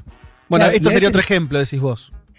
Y a veces descuidamos también cómo se lo ve en, en Europa. Porque acá, bueno, vos tenés, por ejemplo, voces como las de Macron, que Macron hace, hace varios años viene insistiendo en esta idea de autonomía estratégica, que se vincula mucho con, con lo que contaba Leti en su columna sobre De Gaulle, eh, que es, nosotros no podemos contar con Estados Unidos, está claro. Entonces tenemos que hacer algo por nosotros, tenemos que empezar a invertir, por ejemplo, en nuestro ejército. Mm. Porque, ¿qué pasa si, o sea, vamos a poner esta situación? Eh, para dimensionar, o sea, Putin acá mandó 100.000 hombres, o sea, mandó más tropas que en, que en la guerra del 2014. Sea, acá podía tranquilamente pasar algo. Eh, Después uno lo mira con, con distancia y, bueno, ve que Rusia se retiró, que tiene que ver más con una amenaza, con una maniobra, más que quizás con una voluntad real de invadir esta, esta región. Pero acá empiezan las voces de, bueno, ¿qué hubiese pasado si? ¿no? Entonces, acá tenemos que ver como esa nueva eh, disposición de Estados Unidos, que no es solamente de Biden, pero que hoy encarna Biden, de mover el foco paulatinamente hacia, las, a las, hacia el Asia Pacífico, que es un poco también lo que quiso hacer Obama. Obama lo quiso hacer, pero no pudo. Claro. Pero ahora Biden lo está haciendo efectivamente. Bueno, Sí. para Europa también empiezan a aparecer algunas preguntas de, bueno, ¿qué hacemos nosotros? ¿Cómo nos cuando esto defendemos? se termine de concretar. Por eso te digo que este movimiento de Ucrania fue bastante importante, no solo para los propios ucranianos, que se dieron cuenta que cualquier salida tiene que pasar por Rusia. Eh, de hecho, Zelensky le ofreció a Putin una cumbre en el Donbass. Putin le dijo, gracias, pero no, pero si querés puede venir a Moscú. Claro. O sea, Putin se mostró abierto a reunirse, pero solamente eh, si viaja Zelensky eh, a Moscú. Eh, y bueno, es una, también una señal para, para toda Europa. Sí, ¿no? sí. Bueno, pero para Juan, una, una pregunta, una pregunta, porque hay un dato acá que no- vos no lo dijiste, pero, o sea, yo sé que lo sabés, pero para que, no- que nos escuchan lo- lo- tengan el contexto, que hasta hace muy poco, en realidad, Ucrania era parte de eh, el, el ámbito de influencia de Rusia. A lo que voy es, ¿no? O sea, eh, si vos eh, antes de 2014, antes de, la- de- de- de- esa disputa, de, de- de- de todo ese quiebre, eh, algunos dicen golpe de Estado, otros revolución de colores, lo que sea. U- el gobierno ucraniano era un gobierno muy aliado a, a Rusia y Ucrania se veía como el último lugar de influencia de Rusia antes de Europa. ¿No es cierto? Ahora eso está, está distinto. A lo que hoy es. porque digo, no sé cómo lo, cómo lo ve Rusia y cómo lo ve Europa. Si, si lo ve como un avance de Rusia o, como que Rusia quiere recuperar algo de la injerencia que tuvo hasta ayer nomás. ¿Me entendés la pregunta? Sí, a ver, yo creo que, que la lectura que se impone ahí es la demostración de poder. Porque esta situación, digo, la de, la de, la de el este de Ucrania que está abierta. Eh, hubo una guerra en 2014, en 2015 hubo un acuerdo de paz, que es un acuerdo de, paz eh, muy precario. Vuelvo con esto que decía al principio. Para Rusia, Rusia niega la existencia de una guerra, con lo cual es muy difícil negociar con alguien que esté diciendo, no, no, yo no, no tengo nada que ver. Eh, cuando informalmente se sabe que apoya a este grupo separatista, pero en, en términos formales, para Rusia no es una guerra con Ucrania. Y es una situación que, en virtud de ese acuerdo de paz bastante precario, sigue abierta, Mm. que para Europa es un dolor de cabeza eh, y que tiene quizás algunos momentos de roces, pero ninguno como lo que vimos estas dos semanas, donde Rusia de repente mandó 100.000 hombres. Entonces que- yo creo que la primera lectura tiene que ver con la demostración de poder, de que si esto se quiere resolver, ustedes tienen que venir a mí. Digamos, yo no, no- no tengo nada que explicar y que responder acá. ¿no? Bien. Eso por un lado, ¿no? Y después el otro ángulo que a mí también me parece muy relevante, que es el ángulo de Estados Unidos. ¿no? De, de- de- Putin se retira este viernes, empieza a anunciar su retirada, que no sabemos de cuántos soldados va a ser. Sabemos que ordenó este retiro y que esta situación se va eh, a desescalar, pero no sabemos todavía su, su magnitud, pero solo se va cuando tanto Ucrania como Europa sonaron sus alarmas y Estados Unidos dijo, bueno, eh, yo por supuesto apoyo a Ucrania, condeno a Rusia, pero yo si hay quilombo acá no me voy a meter, no voy a mandar buques a- al Mar Muerto. Arréglense también con la OTAN, digo, porque hay que entender también el marco de la alianza de la OTAN, de por supuesto Estados Unidos sigue jugando el rol eh, preponderante. Eh, y a ver, esta lectura que, te decía de- del testeo a Biden, ¿no? Eh, que es algo que, que- que se viene quizás comentando desde la llegada de Biden al cargo, es de cómo Rusia está testeando a ver hasta dónde, ¿no? Cuándo responde Biden y cuándo no. Eh, recordemos, Estados Unidos hace unas semanas eh, eh, metió un paquete de sanciones a Rusia por lo que había sido puesto intento de hackeo, recuerdan, eh, de hace algunos meses, ¿no? estos sistemas informáticos de Estados Unidos que afectó también a varias empresas. Bueno, hubo sanciones, eh, pero me parece que acá hubo un dato eh, importante que es que hace unas semanas, cuando ya se venía viendo esto de Ucrania, eh, Biden y Putin hablaron por teléfono y Biden lo invitó a una cumbre presencial. Ajá. Eh, Esto para Rusia eh, es también importante, porque Rusia cada vez, que, cada vez que pueda, Putin en este caso, que pueda proyectar una imagen de Rusia como un igual a Estados Unidos, lo va a hacer. claro, claro. Claro, entonces es también esa lectura para entender también por qué Putin no podía tensar tanto, tanto la cuerda si estaba dispuesto a reunirse con Biden, porque de una situación de conflicto ya sería más difícil de digerir para Estados Unidos. Con lo cual hay un equilibrio que eh, a, a Putin por ahora en este plano Bien. le sirve. Y una cosa más, Fede, que es este nuevo paradigma, si querés, rector de la política exterior de Estados Unidos y del el foco eh, hacia Asia-Pacífico, bueno, deja una imagen diferente en el vínculo con Rusia de la que tuvo, por ejemplo, Obama, ¿no? con Biden como vicepresidente, donde ahí, si querés, te acordás, hablaba de Guerra Fría, pero con Rusia. O sea, ahí Putin era el adversario principal de Estados Unidos. Hoy la situación es distinta, porque, bueno, hoy es eh, China es el que ocupa el primer lugar, no es que Rusia eh, no es visto como un adversario, pero eh, sí hay un foco de atención que efectivamente cambió. Para Putin tiene algunas aperturas, como esto que vimos esta semana, pero tampoco se puede dar el lujo de, de ser irrelevante, digamos, en esa, en esa discusión. ¿No? Digo, me parece que ahí tenemos que, que entender que tampoco Putin puede, puede permitirse tanto desapego de Estados Unidos. O sea, Putin tiene que tener la atención de Estados Unidos. O sea, necesita todo el tiempo estar eh, con esa, esa atención y ese ojo puesto eh, de eh, Estados Unidos. Vamos a ver en qué estado queda la cumbre. Y si querés te cierro con esto. Ya, estamos que repasados. Tiene que ver con, Dale.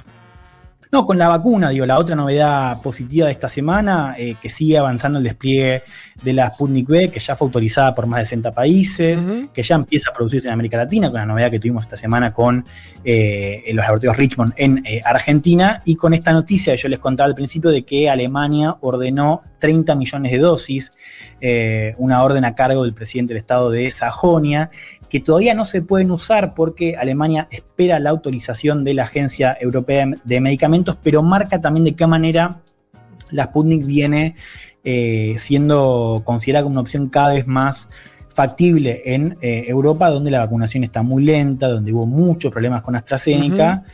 Ya han- han- hemos visto varios países como Alemania que ya ahora no solamente dicen la podríamos considerar, sino que ya están ordenando dosis. Sí. Y tal Eh, vez fabricarla, ¿no? Adentro de Europa. Eso me parece que es el, el plan final. Por lo menos. Bueno, eso es lo que la- decíamos, ¿no? O sea, Sí. lo, lo que le falta es ese- esa apuntalación en el Claro. tema eh, de lo que es eh, la producción, la vacuna que también está avanzando en el norte de África, hubo también órdenes en Túnez y en Argelia, que son digo, dos países que suelen estar en la, esfera de influencia de Francia, así que también hay un posicionamiento muy claro eh, en esto que llamamos eh, diplomacia de vacuna. Acá en este plano seguiría dos cosas, y ya con esto cierro, que es, por un lado, la aprobación en Europa eh, de la Agencia Europea de Medicamentos, que podría estar al caer. Si eso se aprueba, ahí ya podríamos hablar de un despliegue en Alemania, también en Francia, digamos, en una situación de bueno, de, entrada, si querés, a lo que es el mercado europeo, que ya tiene su aplicación en Hungría, pero que todavía no ha tenido ninguna aplicación en un país como Alemania o Francia. Y después el tema de la producción, o sea, si, si efectivamente Rusia puede mejorar lo que es la producción eh, en otros países. Eso es un poco esta semana movida, pero si querés positiva para el presidente de Rusia. Bueno, espectacular. Entonces vamos a ver cómo, cómo se sigue moviendo eh, Vladimir ahí adentro y afuera de Rusia. Gracias, Juan. Hasta las 3. Federico Vázquez, Juan Elma, Leticia Martínez y Juan Manuel Carg hacen un mundo de sensaciones.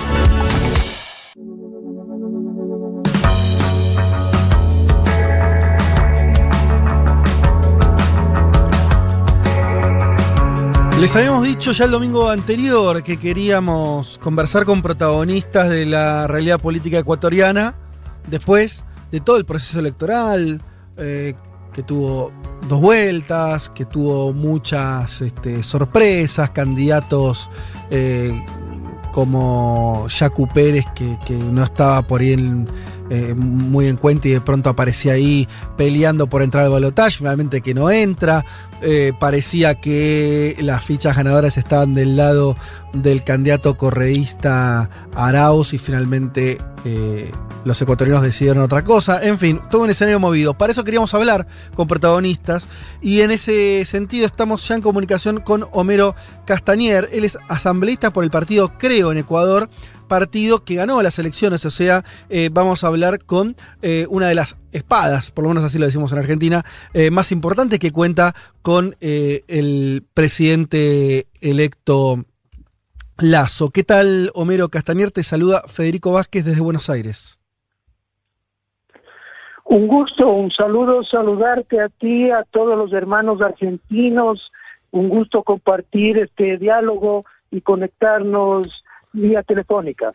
Bueno, muchísimas gracias por, por el tiempo, eh, Castañer. Eh, arranquemos rápidamente, metámonos de lleno eh, para, para que le pueda contar a nuestra audiencia básicamente por qué cree usted que, dado, yo lo decía muy rápido, lo hemos tratado en otros programas igual anteriormente con mucho más en detalle cómo fue el proceso electoral ecuatoriano, pero eh, seguramente vamos a estar de acuerdo que eh, tuvo muchas idas y venidas, los escenarios cambiaron rápidamente y finalmente Guillermo Lazo eh, termina ganando las elecciones. Si usted tuviera que contarnos cuál cree que es la razón fundamental de ese triunfo, ¿qué diría que fue? Bueno, pienso yo que nunca se ha dado en el Ecuador una elección donde ha habido 16 candidatos presidenciales en primera vuelta electoral y para la segunda vuelta electoral, Guillermo Lazo tuvo una estrategia fundamental. Demostrar que eh, de esos 16 planes de gobierno que se presentaron en primera vuelta, en su gran mayoría en las propuestas se coincidía. Es decir, los ecuatorianos, ¿quién puede estar en contra de que se genere empleo, que se mejore la salud, la educación, la seguridad ciudadana? Y él se dedicó a tener encuentros de consenso con otros líderes políticos, con ciudadanos, ¿sí? Tratando de demostrar que es una persona, como siempre lo ha sido, que puede escuchar y que puede llegar a esos consensos, distanciándose eh, grandemente de lo que fue el padrinazgo político de Andrés Darados, que fue Rafael Correa, quien era una persona que era intolerante, es decir, el que no pensaba como él eh, era un enemigo de él. Entonces, para mí eso fue lo fundamental que le hizo que suceda este, esta hazaña, porque es una hazaña histórica, después de haber sacado el 20% en primera vuelta, sí, contra Arauz, que sacó el 32%, terminarle ganando con el 54%, es decir, remontada, una remontada eh, histórica, para mí lo fundamental fue demostrar que se puede generar este diálogo y este consenso entre ecuatorianos. Eh, Castañer, eh, repito, estamos hablando con eh, em, asambleísta, lo que nosotros diríamos diputado, eh, de la fuerza de Guillermo Lazo, el, el ya electo presidente de Ecuador. Eh, Guillermo Lazo, banquero, empresario, se ha presentado en otras em, contiendas contra, sobre todo, Rafael Correa y, demás. en Argentina, te lo, se lo planteo de esta manera. ¿Cree que va a ser un gobierno que uno podría identificar con similitudes con el que tuvo, el que fue el gobierno de Mauricio Macri en Argentina, o el de la calle Pou en Uruguay, o el de Sebastián Piñera en, Chile. Me refiero a gobiernos eh, de centro derecha, con figuras muy ligadas a, los negocios, a los empresarios. ¿Se puede pensar que va a ser, eh, que va a estar enfocado en esa corriente? Yo pienso que tiene que cambiar un poco, Ajá. cambiar un poco las propuestas y las acciones que pensaba hacer a las que tiene el escenario ahora. ¿Por qué? Primero porque tiene una asamblea en contra. Guillermo Lazo no sacó mayoría legislativa.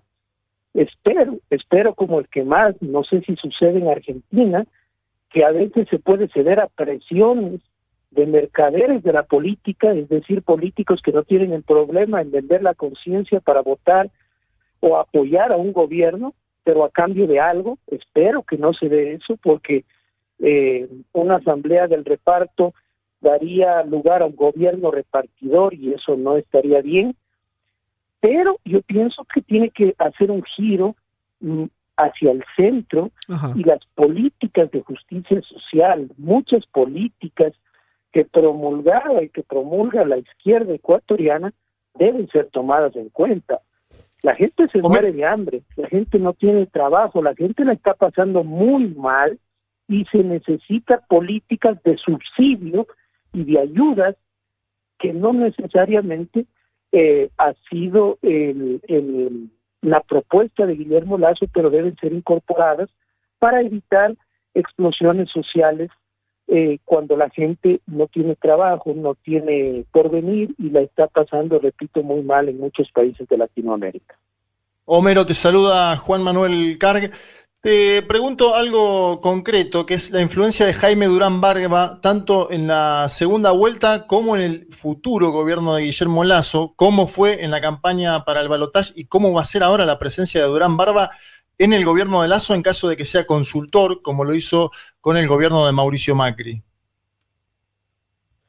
Bueno, honestamente yo no le he visto a Jaime Durán dentro del círculo cercano a Guillermo Lazo, eh, del cual eh, me considero parte, fui jefe de bloque de la bancada de Creo, eh, conozco quienes están en su equipo, yo tengo entendido que si es que hubo alguna asesoría, algunas ideas, no han sido eh, de cercanía o decir va a estar al lado de él, eh, porque Guillermo Lazo tiene un tanque de pensamiento que es la Fundación Ecuador Libre, y es una fundación de especialistas, de especialistas en temas económicos, en temas laborales, en temas de salud, en temas de educación, quienes están ya listos con los proyectos de ley y con el plan de gobierno para ponerlo en marcha, ¿no? Tal vez si es que alguna asesoría se da, él, tengo entendido, se dedica a asesorar, a hacer estudios de, de comportamientos sociológicos, de comportamientos sociales de la gente,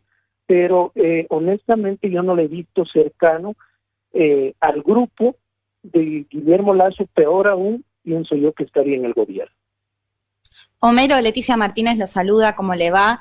Eh, mi consulta va por el lado de que el, el presidente electo Guillermo Lazo habló de un tratado de libre comercio con Estados Unidos, que va a ser una de las primeras cuestiones que va a llevar adelante.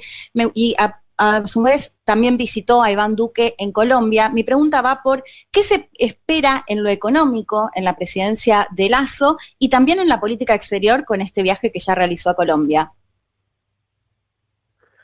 Bueno, les cuento que solo eh, sin necesidad de estar posesionado Guillermo Lazo. Guillermo Lazo se posesiona el 24 de mayo. Al día siguiente que ganó las elecciones, el riesgo país bajó casi a la mitad de lo que estaba.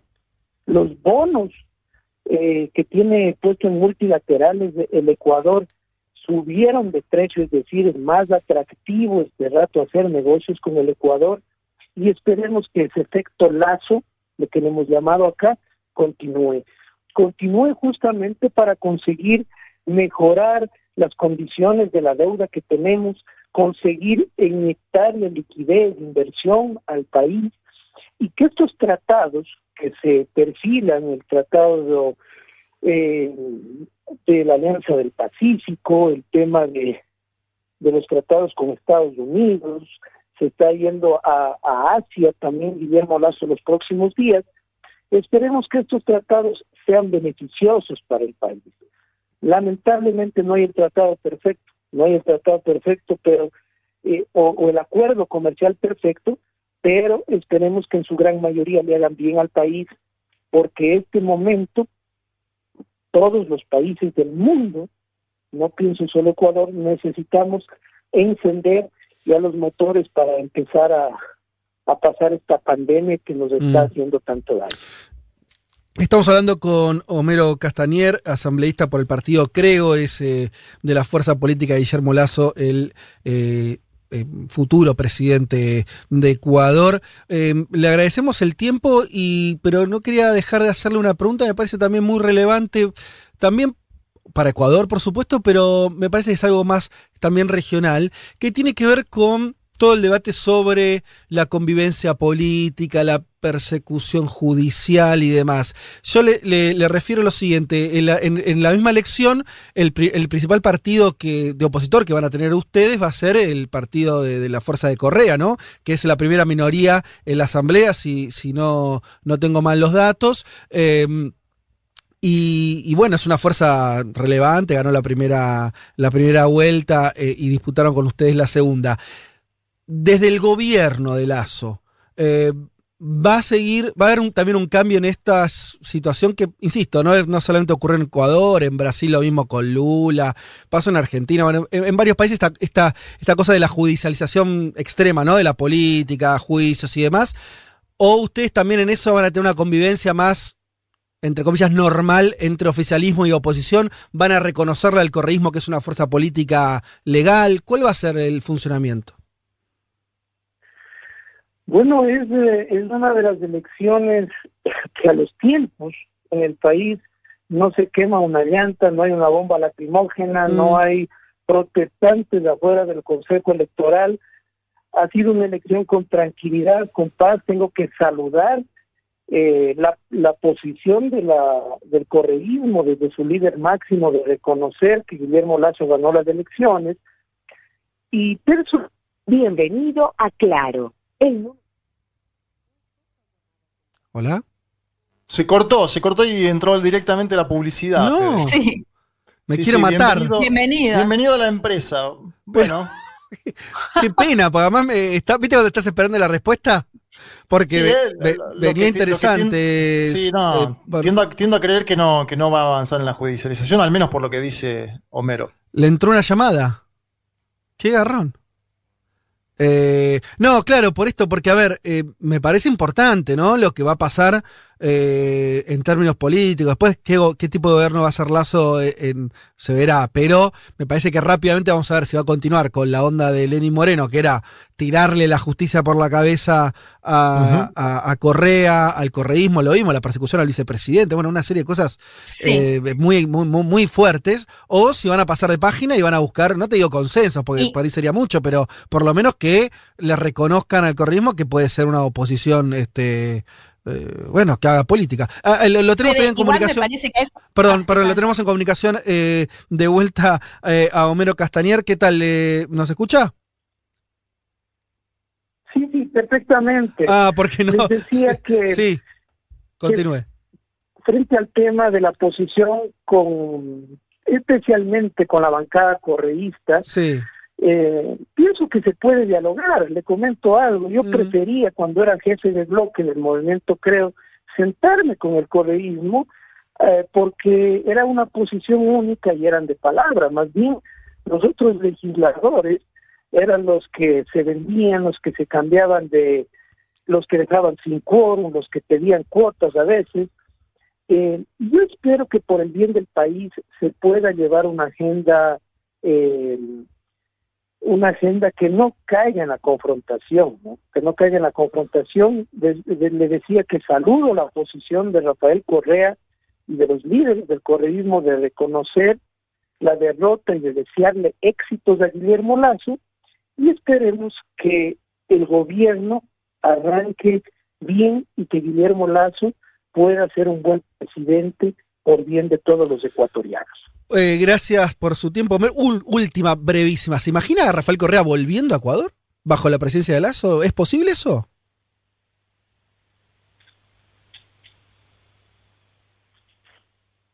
No. no hubo respuesta, no hubo respuesta. Pero bueno. Eh, se quedó sin palabras. Se quedó sin palabras. Eh, agradecemos igual por si nos sigue escuchando, porque tenemos algún problema con la comunicación, pero tal vez nos escuche. Eh, muchísimo el tiempo que nos dedicó Homero Castañer, asambleísta por el partido de Creo, partido de centro derecha que acaba de ganar las elecciones. y bueno, nos decía algo interesante sobre también, por lo menos, la perspectiva de convivencia política con el correísmo. Ya veremos. Algo huele a podrido en Dinamarca. Bueno, en todo el primer mundo. Federico Vázquez, Juan Manuel Carr, Leticia Martínez y Juan Elman. Un mundo de sensaciones.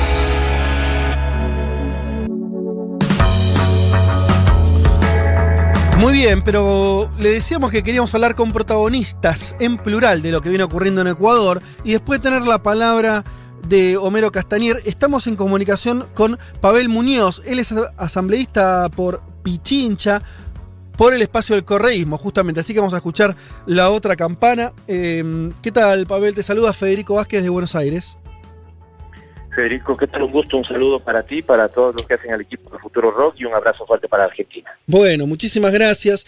Eh, no sé si estaba escuchando, pero acabamos hace un segundo de, hablar con Castañer eh, y, él, bueno, nos decía varias cosas de cómo esperaba que fuera el gobierno de Lazo. A mí me sorprende, voy a entrar por acá directamente, vamos a hablar de algún otro tema también, pero me parece relevante porque es una, mirada distinta a la que tenemos nosotros. Veremos si eh, es así o no. Él nos decía que esperaba una convivencia política con el correísmo y pasar un poco la página de lo que fueron estos años bajo el gobierno de, Lenín Moreno de persecución judicial eh, y demás. Eh, ¿Usted comparte ese optimismo de, Castañer? Bueno, no solo que comparto, o más bien dicho, quiero compartir, pero lo exijo. Lo exijo porque me parece que Lazo tiene una oportunidad, una oportunidad que eh, no la implementó, eh, por ejemplo, Lenín Moreno en Ecuador, que no la implementó Macri en su momento, por ejemplo, en Argentina. Y me refiero a, administrar el país y no dedicarse a la persecución política que termina siendo, ¿no es cierto?, una consigna regional. Veamos que la persecución política al progresismo en su conjunto no es una cosa particular del Ecuador, no es una cosa particular de Argentina, de Bolivia o de Brasil. Termina siendo, ¿no es cierto?, un, alineamiento regional de todas las derechas y los sectores conservadores lo que han buscado y yo era muy, digamos, pinoso en su momento, Federico. Hoy sí soy un poco más, eh, digamos, abierto en reconocer que las dictaduras que fueron tan fuertes en el Cono Sur, ¿no es cierto? Y que al final te desaparecían, eso es lo que pasaba, te mataban, te desaparecían, terminaron cambiadas por un nuevo asesinato que es el asesinato reputacional y la necesidad de encarcelamiento de los políticos no entendidos como adversarios, sino como enemigos. Es lo que a mi juicio enfrentó el kirchnerismo, ¿no es cierto?, con Macri, es lo que estamos viviendo en este momento en Brasil con un Lula ya suelto y con un Moro más bien contra las cuerdas, es lo que eh, instaló un gobierno de facto en Bolivia y es lo que hizo Lenín Moreno siendo, eh, digamos, seis años vicepresidente de la presidencia de Rafael Correa, terminó traicionando a su fuerza política y convirtiéndose en el verdadero perseguidor, ¿no es cierto?, eh, auspiciado por la derecha. Así que no solo quiero coincidir con esta expectativa que tendría Castañer, sino decirle que más bien ellos tienen una oportunidad política. Dedíquense a administrar el país, no a perseguir, y para eso van a tener que tomar distancia del que fue el gobierno que ellos mismos sostuvieron, el gobierno de Moreno. Em, se imagina, es una pregunta que también le hice a pero justo ahí se cortó la comunicación. Eh, ¿Ustedes se imaginan a Correa pudiendo volver a Ecuador durante el gobierno de Lazo?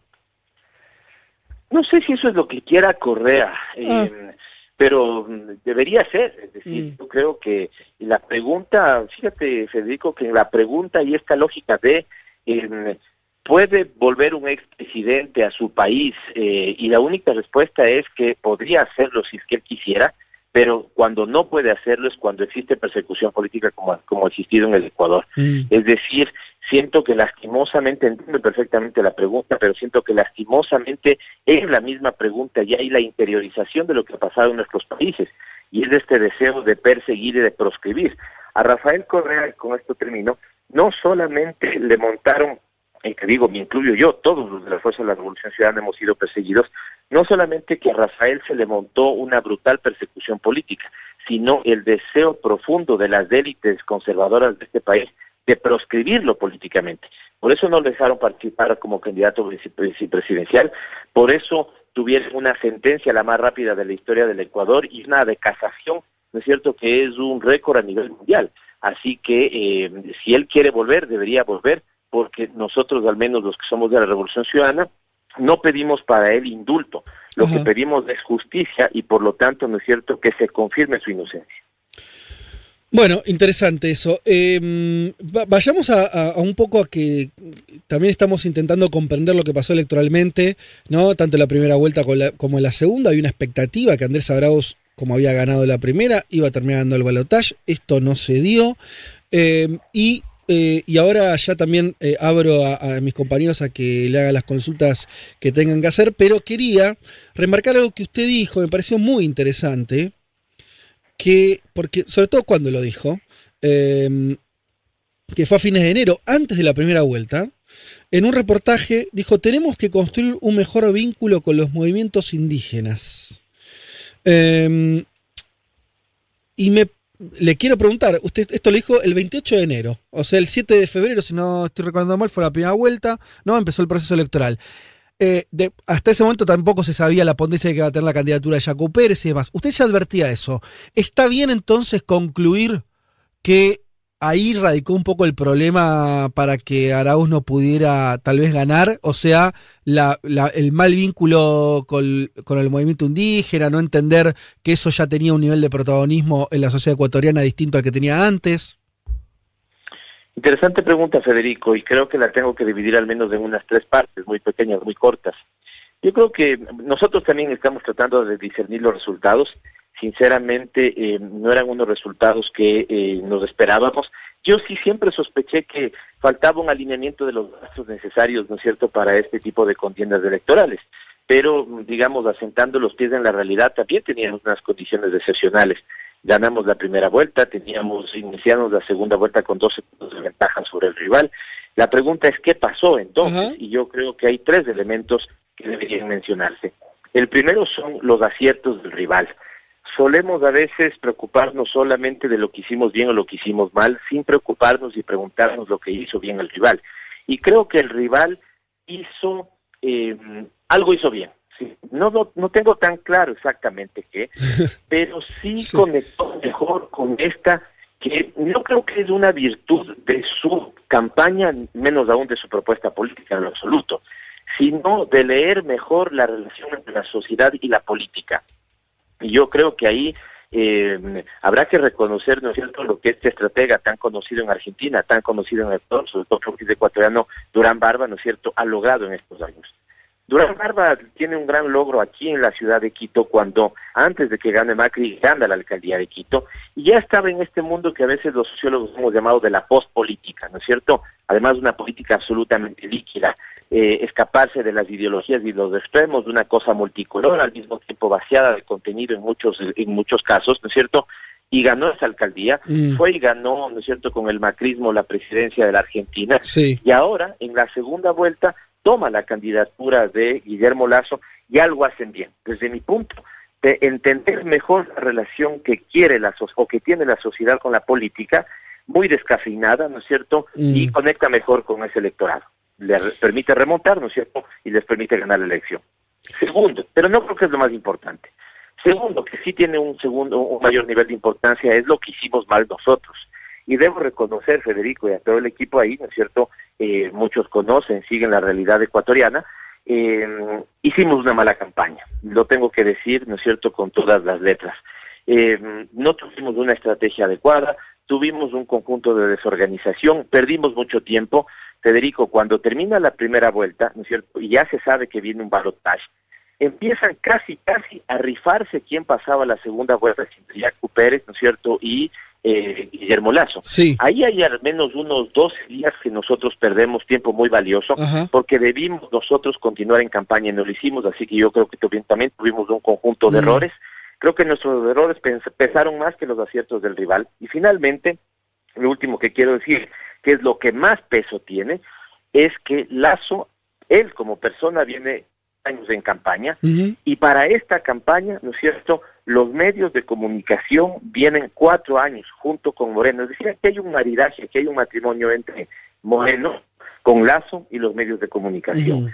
Y al menos en el Ecuador, ¿no es cierto?, desayunamos, almorzamos y merendamos acusaciones falsas de corrupción y todo eso, ¿no es cierto?, fue cayendo a un, digamos, fue teniendo un resultado. Y ese resultado me parece que es el profundo hastío de la política, de la gente con la política, la total falta de confianza de los ciudadanos respecto a todas las instituciones estatales, y en ese momento, cuando hay una suerte de anomia, incluso yo diría, es cuando estas recetas fáciles y este discurso post-política de Durán Barba, ¿no es cierto?, cobra sentido. Es decir, que yo no vería, ¿no es cierto?, tampoco los aciertos de Durán Barba si al final no se hubieran dedicado los cuatro años como se dedicaron a eh, minar la representatividad política, ¿no es cierto?, y generarle a la gente el hastío con la política. Por eso, cierro diciéndote que veamos el histórico voto nulo que hubo en estas elecciones. Eso también devela esto, ¿no?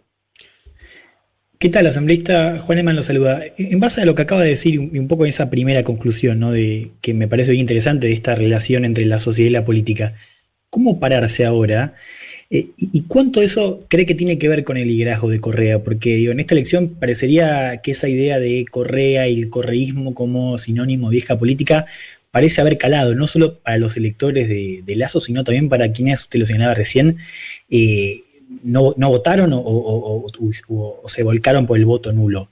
¿Cómo hacerlo? ¿Cuánto de eso tiene que ver con Correa? ¿Cómo, cómo poder posicionarse de otra, de otra manera? Poder un poco encarnar lo que, lo que pudo encarnar a Jaco, que era esta idea de, alguien que venía a romper con esa idea de la vieja política. Muchísimas gracias, Juan Manuel. Un saludo y un abrazo. Eh, mira, yo creo que tiene mucho que ver con reinventarnos. Yo creo que yo creo que hay una necesidad seria de reinventarse, de conectarse mejor, como eso que me preguntaba Federico en su momento, ¿no es cierto?, con las, eh, digamos, agendas de reivindicación de distintos sectores el caso del movimiento indígena aquí, ¿no es cierto?, la agenda de mujeres a nivel mundial, eh, la agenda de los jóvenes a nivel mundial, eh, las nuevas agendas, digamos, que reclaman una política más ambientable con el ambiente, me parece que hay una necesidad de reinventarse con claridad. Segundo, esta reinvención pasa por reconocer el liderazgo de Correa, pero no hago, pero no, digamos, circunscribir todo al liderazgo de Correa. Es decir, eh, yo creo que sobre la figura de Rafael, ¿no es cierto?, eh, a mí me parece que la posición intermedia es la más sana. ¿Por qué? Porque eh, hay mucha gente que en nuestro proceso dice es inentendible el liderazgo, es inentendible la revolución ciudadana sin el liderazgo de Correa, le doy toda la razón, la razón, pero también debe ser entendible, ¿no es cierto?, con toda una nueva simbología, unos nuevos liderazgos, ¿no es cierto?, unos nuevos discursos, el, el propio eh, digamos, el propio aparecimiento de Andrés Arauz, 36 años y ya candidato a la presidencia, eh, digamos, eh, gana la primera vuelta, no logra no, no logra ganar la segunda, pero nos quedamos con 48% de aceptación y respaldo en la ciudadanía, habla de que estamos también haciendo ese, ese camino al andar, ¿no es cierto? Mm. Estamos reinventando nuestras formas políticas, nuestro discurso, pero toca trabajar más y creo finalmente que el modo escucha, para entender qué es lo que la sociedad quiere y cómo se está relacionando con la política es muy importante. Pavel, estamos muy cortos de tiempo. Ahora sí te saluda Juan Manuel Carg. Eh, eh, voy a lo siguiente. La, sociedad ecuatoriana, eh, en algún punto, condenó que ustedes hayan llevado en su momento hace cuatro años a Lenín Moreno en estas elecciones. Digo, analizando un poco el escenario en el cual ustedes no llegan luego de hacer una buena elección en la primera vuelta, pero con un contendiente que tenía apenas 20 puntos. ¿Qué, ¿Qué, condenó de la propuesta de ustedes la sociedad ecuatoriana? Un abrazo, Juan Manuel. Eh, sí, yo creo que una parte condenó eso, pero también te diría que con un cinismo, nuevamente los medios de comunicación. A ver, ¿cuál fue el aparato principal de la campaña de Lazo? Los medios de comunicación. Es decir, por Lazo hizo más campaña los medios de comunicación mercantilistas, ¿no es cierto?, que su propio partido político, eso hay que reconocer. Los medios estuvieron cuatro años activos, de, digamos, en la campaña de Lazo. ¿Y por qué señalo esto y lo conecto con tu pregunta, Juan Manuel? Porque nos siguieron endilgando a nosotros la responsabilidad de Moreno cuando nosotros lo dijimos con claridad. Es cierto, nosotros propusimos a Moreno. El pueblo eligió a Moreno, pero las élites compraron a Moreno y lo mantuvieron como un título y lo mantienen como un títere todo este tiempo. Es decir, quien realmente se convierte, quien debería tener responsabilidad plena sobre la sobre lo que ha hecho Moreno, sobre, sobre la gestión de Moreno, es Guillermo Lazo y su fuerza política, la, la bancada de Creo. Ustedes me decían, hablaron con Homero Castañer. A Homero Castañer, ¿no es cierto?, le deberíamos preguntar, ¿Por qué ellos, a pesar de que en el discurso toman distancia con Moreno, votaron a favor de la ley que precarizó el trabajo presentada por Moreno? Votaron a, votaron a la ley, votaron por la ley que perdonó mil dos mil ochocientos millones de dólares a 16 empresas planteada por Moreno, votaron por la ley para eliminar el dinero electrónico manejado por el Banco Central y darle ese negocio a la blanca planteada por Moreno. Es decir, a Juan Manuel sí, a nosotros mucha gente nos terminó pasando la factura de la administración de Moreno, porque había sido en nuestras filas, pero no lograron conectar que el verdadero responsable de que Moreno haya hecho lo que ha hecho es Lazo con el gran apoyo de los medios de comunicación, el capital financiero bancario. Así que eh, creo que eso nos costó, eh, nos pasó factura, porque la gente se preguntaba, ¿qué es? Y creo que aquí fueron astutos también en poder meter esa, e, esa, esa duda en la gente, que nos asegura que el candidato que nos presentan ahora no tenga los mismos defectos de Moreno? Evidentemente es un candidato totalmente distinto, pero lograron sembrar esa duda. Estamos hablando con Pavel Muñoz, asambleísta eh, de Ecuador, que entiendo acabas de reelegir la banca, ¿no? Ya estuviste en el periodo previo como asambleísta y ahora vas a seguir siendo eh, parte de la Cámara, ¿no es cierto? Sí, sí, sí, sí. Ya tuve mi primer periodo y he sido reelecto para el segundo. Pavel, te agradecemos muchísimo el tiempo que nos dedicaste. Estamos ahora medio, medio cortos, tenemos que continuar, pero creo que fue un buen primer fresco de cómo fue, eh, de cómo es eh, eh, el, actual contexto político y, seguramente vamos a estar hablando próximamente. Te mandamos un saludo desde Buenos Aires. Seguro, el abrazo los mando yo, como siempre, un cariño muy fuerte, muy sentido para la Argentina y gracias por este espacio. A usted. Hasta las 3. Federico Vázquez, Juan Elma, Leticia Martínez y Juan Manuel Carg hacen un mundo de sensaciones. Un mundo de sensaciones. sensaciones. Federico Vázquez, Juan Manuel Carg, Leticia Martínez y Juan Elman. Un programa sobre política internacional que no cree en teorías conspirativas. Bueno, casi.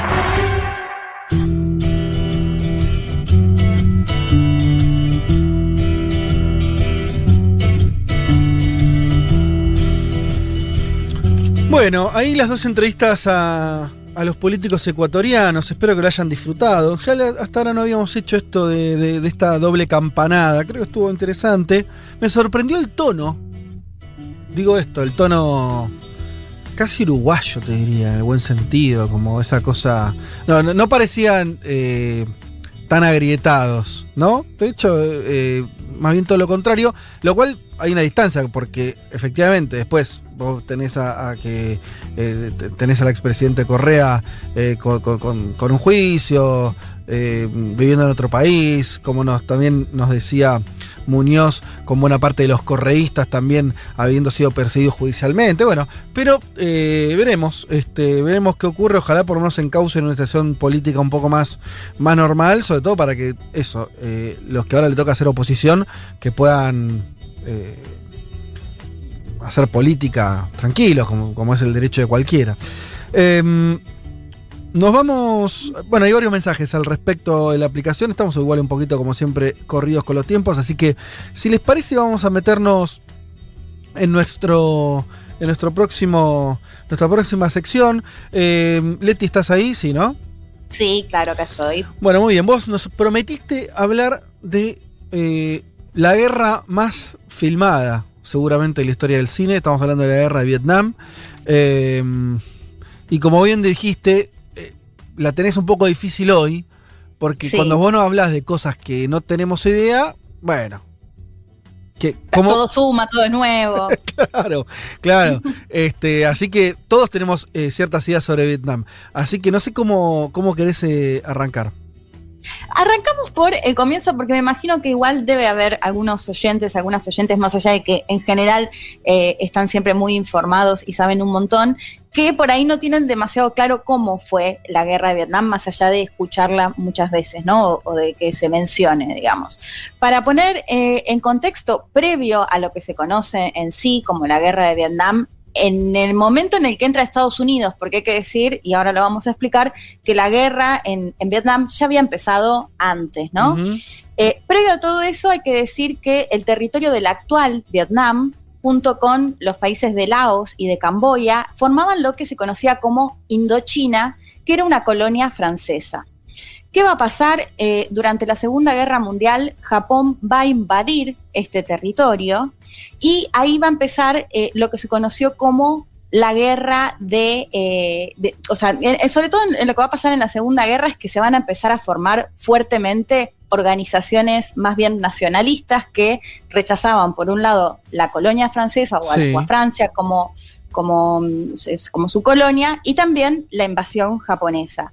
Esto va a ser muy importante porque una vez que se retira Japón después de la Segunda Guerra Mundial, van a empezar a tomar muchísima más relevancia justamente estas organizaciones nacionalistas, va a empezar a aparecer la figura muy fuerte eh, y liderazgo de quien seguramente habrán escuchado hablar, Ho Chi Minh, de quien también Fede podemos hacer algún perfil en algún momento, es muy oh, interesante. una vida recontra interesante recontra interesante, estudió afuera, estuvo en Francia, en bueno, la actual Rusia. Él es el fundador del Partido Comunista de Vietnam. Lo que va a pasar, que les decía, después de la Segunda Guerra, una vez que Japón se retira de este territorio, eh, Francia quiere volver a colonizar y ahí va a, jugar un rol importante estas eh, organizaciones que les contaba, ¿no? Que rechazaban de lleno la, colonia francesa. Leti, primer, dato, primer dato que tiraste, entonces, es que Indochina barra Vietnam está en guerra desde, la, desde los tiempos de la Segunda Guerra Mundial. Sí, va, a ser, digamos, como con distintos países, porque en este caso va a ser lo que se conoció como la Guerra de Indochina, que va de 1946 a 1954, mm. y que esto era con Francia y el rechazo a que Francia vuelva a colonizar justamente este territorio. Eh, de hecho, lo que va a hacer, va a pasar justamente después de esta guerra, es que Francia va a quedar derrotado, se va a tener que, retirar y se va a llegar a lo que se conoció como la conferencia de Ginebra, en la cual, y esto es un punto clave, se va a dividir lo que es la actual Vietnam con el paralelo 17, va a quedar dividido el norte por un lado, el sur por el otro. El norte va a estar justamente a, cargo con el liderazgo de Ho Chi Minh, que eh, se va a declarar, de hecho, la República Democrática de Vietnam más eh, comunista, más cercana a la Unión Soviética, mm. a China, y el sur con la capital en Saigón, capitalista y más cercana a Estados Unidos. De hecho, vamos a empezar a ver cómo Estados Unidos empieza a financiar fuertemente al, al sur. A su vez, lo que va a pasar es que tanto Laos como Camboya después de esta primera guerra o esta guerra de Indochina, también eh, se van a independizar. Había una promesa cuando se dividió en el paralelo 17 las dos eh, Vietnam, había una promesa de hacer un referéndum para una reunificación. Y ahí, según lo que leía y hablaba, y también se ve un poco en los documentales, es que Estados Unidos va a hacer lo posible para que nunca se lleve adelante ese referéndum y se reunifiquen justamente el norte con el sur. Lo que va a pasar es que en 1955, ahí sí ya va a empezar lo que algunos conocen como la guerra de, Indochina II o la guerra de Vietnam en sí, que es previo a la llegada de Estados Unidos, que va a ser en 1955. Y acá sí va a ser una disputa o un conflicto bélico entre el norte y el sur. Mm. Si te parece, escuchamos ya a Agustina Leiva, ella eh, es miembro de la Fundación Meridiano, licenciada en Estudios Orientales y Relaciones Internacionales, que nos contó un poco cómo era el panorama justamente en esta primera etapa de, de la guerra de Vietnam entre vietnamitas y lo que va a pasar para que finalmente Estados Unidos ingrese a este, a este territorio y ahí se empieza a hablar de lo que se conoce comúnmente más como guerra de Vietnam una vez que Estados Unidos llega a este territorio. La escuchamos lo que sucede en el 54, Vietnam se divide ¿sí? en, un, en, un, estado tanto al norte como uno al sur, uno no comunista y uno comunista. Washington obviamente enviaba la ayuda militar y económica que, necesitaba el sur y el norte, bueno, tenía su guerrilla comunista formada, sobre todo por los campesinos, es una región bastante, digamos, ligada a lo, a lo agrícola, sí, en el norte. Y por el otro lado teníamos a alguien en el sur, que era una persona autoritaria, ultraconservadora, apoyada por Estados Unidos. El desencadenante en sí es en la década del 60. Hay un ataque por parte del norte de, Vietnam a dos barcos. Lo que decía Casa Blanca es vender, digamos, de que Vietnam estaba cayendo en la órbita comunista y por lo tanto había que defender la democracia. Y en el nombre de la democracia había que entrar a este conflicto que de alguna manera interno, ¿sí? entre norte y sur, entre los vietnamitas. Bueno, para que se entienda, haciendo un poco el, el conteo, en ese momento estaban en conflicto el norte con el sur lo que va a pasar ya durante la administración en Estados Unidos de Lyndon Johnson, de quien hemos hablado en su momento en la columna cuando matan a, John Kennedy, él era el vicepresidente, asume en su lugar, después va a ganar eh, la presidencia también. Lo que se dice es que usó de pretexto un, incidente que se dio en el Golfo de Tonkin para justificar la injerencia de Estados Unidos en este territorio que, como lo, lo mencionaba, era una disputa entre vietnamitas. El argumento de Estados Unidos en parte va a ser, bueno, lo hacemos para que no se expanda el comunismo en este territorio en el cual se, veía una situación similar. De hecho, en el 53 ya tenemos la finalización de la guerra, incluso entre las dos Coreas. Eso te iba a decir, Leti. Me parece interesante porque veo, encuentro muchos paralelismos, ¿no? Con lo, de Corea, que también eh, había una Corea comunista, Estados Unidos, lo que podría ser un conflicto interno, Estados Unidos se mete y termina generando una, una guerra y la división del país. Sí, de hecho es así tal cual, el norte comunista, el sur capitalista y en el caso de Corea nunca se reunificó Y, sabemos cuál es la situación, pero eh, digo, más allá de que debe haber un montón de diferencias, hay una similitud. Y una época, una misma época una época, Guerra Fría, ¿no? Eh, claramente que eso no es un dato menor. ¿Qué va a pasar desde el momento en el que Estados Unidos ingresa a esta guerra? Ya en 1965 va a mandar a 100.000 soldados estadounidenses. Después van a llegar, se calcula que medio millón de eh, soldados estadounidenses que van a llegar a este territorio. También se van a sumar países de la región, Australia, Nueva Zelanda, Corea del Sur, Filipinas, eh, Tailandia, que también van a enviar soldados. Eh, acá les, les recomiendo muchísimo un documental que se llama Hearts and Minds, que es dirigida por Peter Davis, es una película de 1974, o sea, en, ese contexto, que se va a empezar a ver porque la particularidad que va a tener esta guerra es que Estados Unidos va a usar el agente naranja, que es como una especie de, herbicida que se calcula que asesinó a miles de personas y que también generó malformaciones congénitas en muchísimos eh, vietnamitas que nacían eh, en esa época. Ni hablar del uso del napalm, recordarán seguramente esa imagen de esa nena de nueve años corriendo por la ruta, toda quemada eh, justamente por en Napalm, bueno, entre otras cuestiones como también la utilización, por ejemplo, de los helicópteros, esto también es una guerra que es televisada, a diferencia quizás de lo que, se empezó, de lo que no se había podido ver en los conflictos bélicos anteriores, se van a ver todo este tipo de situaciones. Les recomendaba este documental porque me parece ¿Cómo que dijiste que se llama? Hearts and Minds y es dirigida por Peter Davis. Y después, después la, voy a publicar en, las redes. Es muy interesante este documental porque, por un lado, entrevista a funcionarios estadounidenses que sostienen, no, nosotros teníamos que ir para frenar el comunismo y demás. Y por otro lado, se escucha a los propios soldados estadounidenses, en algunos casos haciendo como una especie de mea culpa, ¿no? Bueno, nosotros íbamos sin pensar demasiado en qué hacíamos, no sé, un piloto, por ejemplo, que contaba cómo tiraba o cómo bombardeaba sin mirar si estaba bombardeando una casa, si estaba, eh, si había vietnamitas muertos, ¿no? Porque lo que hay que recordar acá es que murieron millones de civiles, ¿no? No, no fue solo, digamos, soldados vietnamitas. De hecho, hay una parte que me parece muy interesante y es un documental igual muy fuerte, en el que un vietnamita está contando cómo le bombardearon su casa, que asesinaron a sus hijas de entre 3 y 9 años y a su madre, y, plantea ya en, en, el momento en el 69 llega Nixon, Richard Nixon, a la presidencia de Estados Unidos y esta guerra continúa, y decía, ¿qué le hice yo a Nixon para que asesine a mi familia?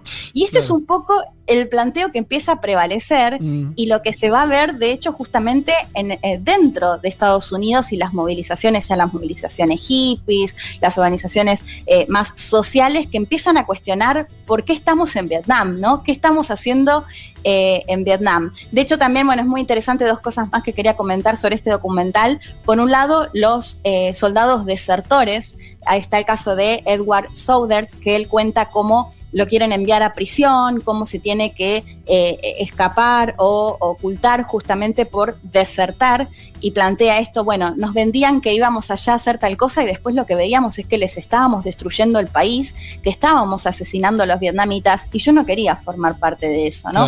Y por otro lado, otro piloto que también plantea de cómo ya en el colegio le enseñaban lo malo que era el comunismo y que mm. había que, combatirlo. Así que lo recomiendo eh, muchísimo. sí, el documental ese, yo, no lo vi, ¿está accesible? Sí, está online. Porque es un documental del 74, o sea, hecho al calor del momento. Exacto, exacto, y, con muchísimas voces. Y la línea que es crítica a Estados Unidos. Sí, te, va mostrando como las dos partes. Un funcionario que dice, no, nosotros teníamos que ir, o sea, que sigue con ese discurso, y por otro lado te está mostrando al vietnamita cómo le asesinaron a toda su familia, ¿no? Porque eh, te, te, iba a referir a que había, estaba el otro documental que me parece por ahí mucho más nuevo, de, que, salió en Netflix. Eh, no sé si lo viste, que son varios capítulos, creo que son ocho. Se llama La, Guerra de Vietnam, me parece, se llama, que es como mega detallado. Eh, está bueno también, digo, como otra, otra referencia. El tuyo me parece más interesante en el sentido que, que, por lo menos es más, me parece más, más desconocido, pero esto seguro que algunos se lo cruzaron en, Netflix, creo que salió hace un par de años. Eh, 2017 veo acá. Eh, también está bueno, sobre todo porque tiene un montón de también testimonios de vietnamitas y, demás. Sí, sí, totalmente. Bueno, este me parece que lo que tiene novedoso además es que es muy en la época, ¿no? Claro, claro.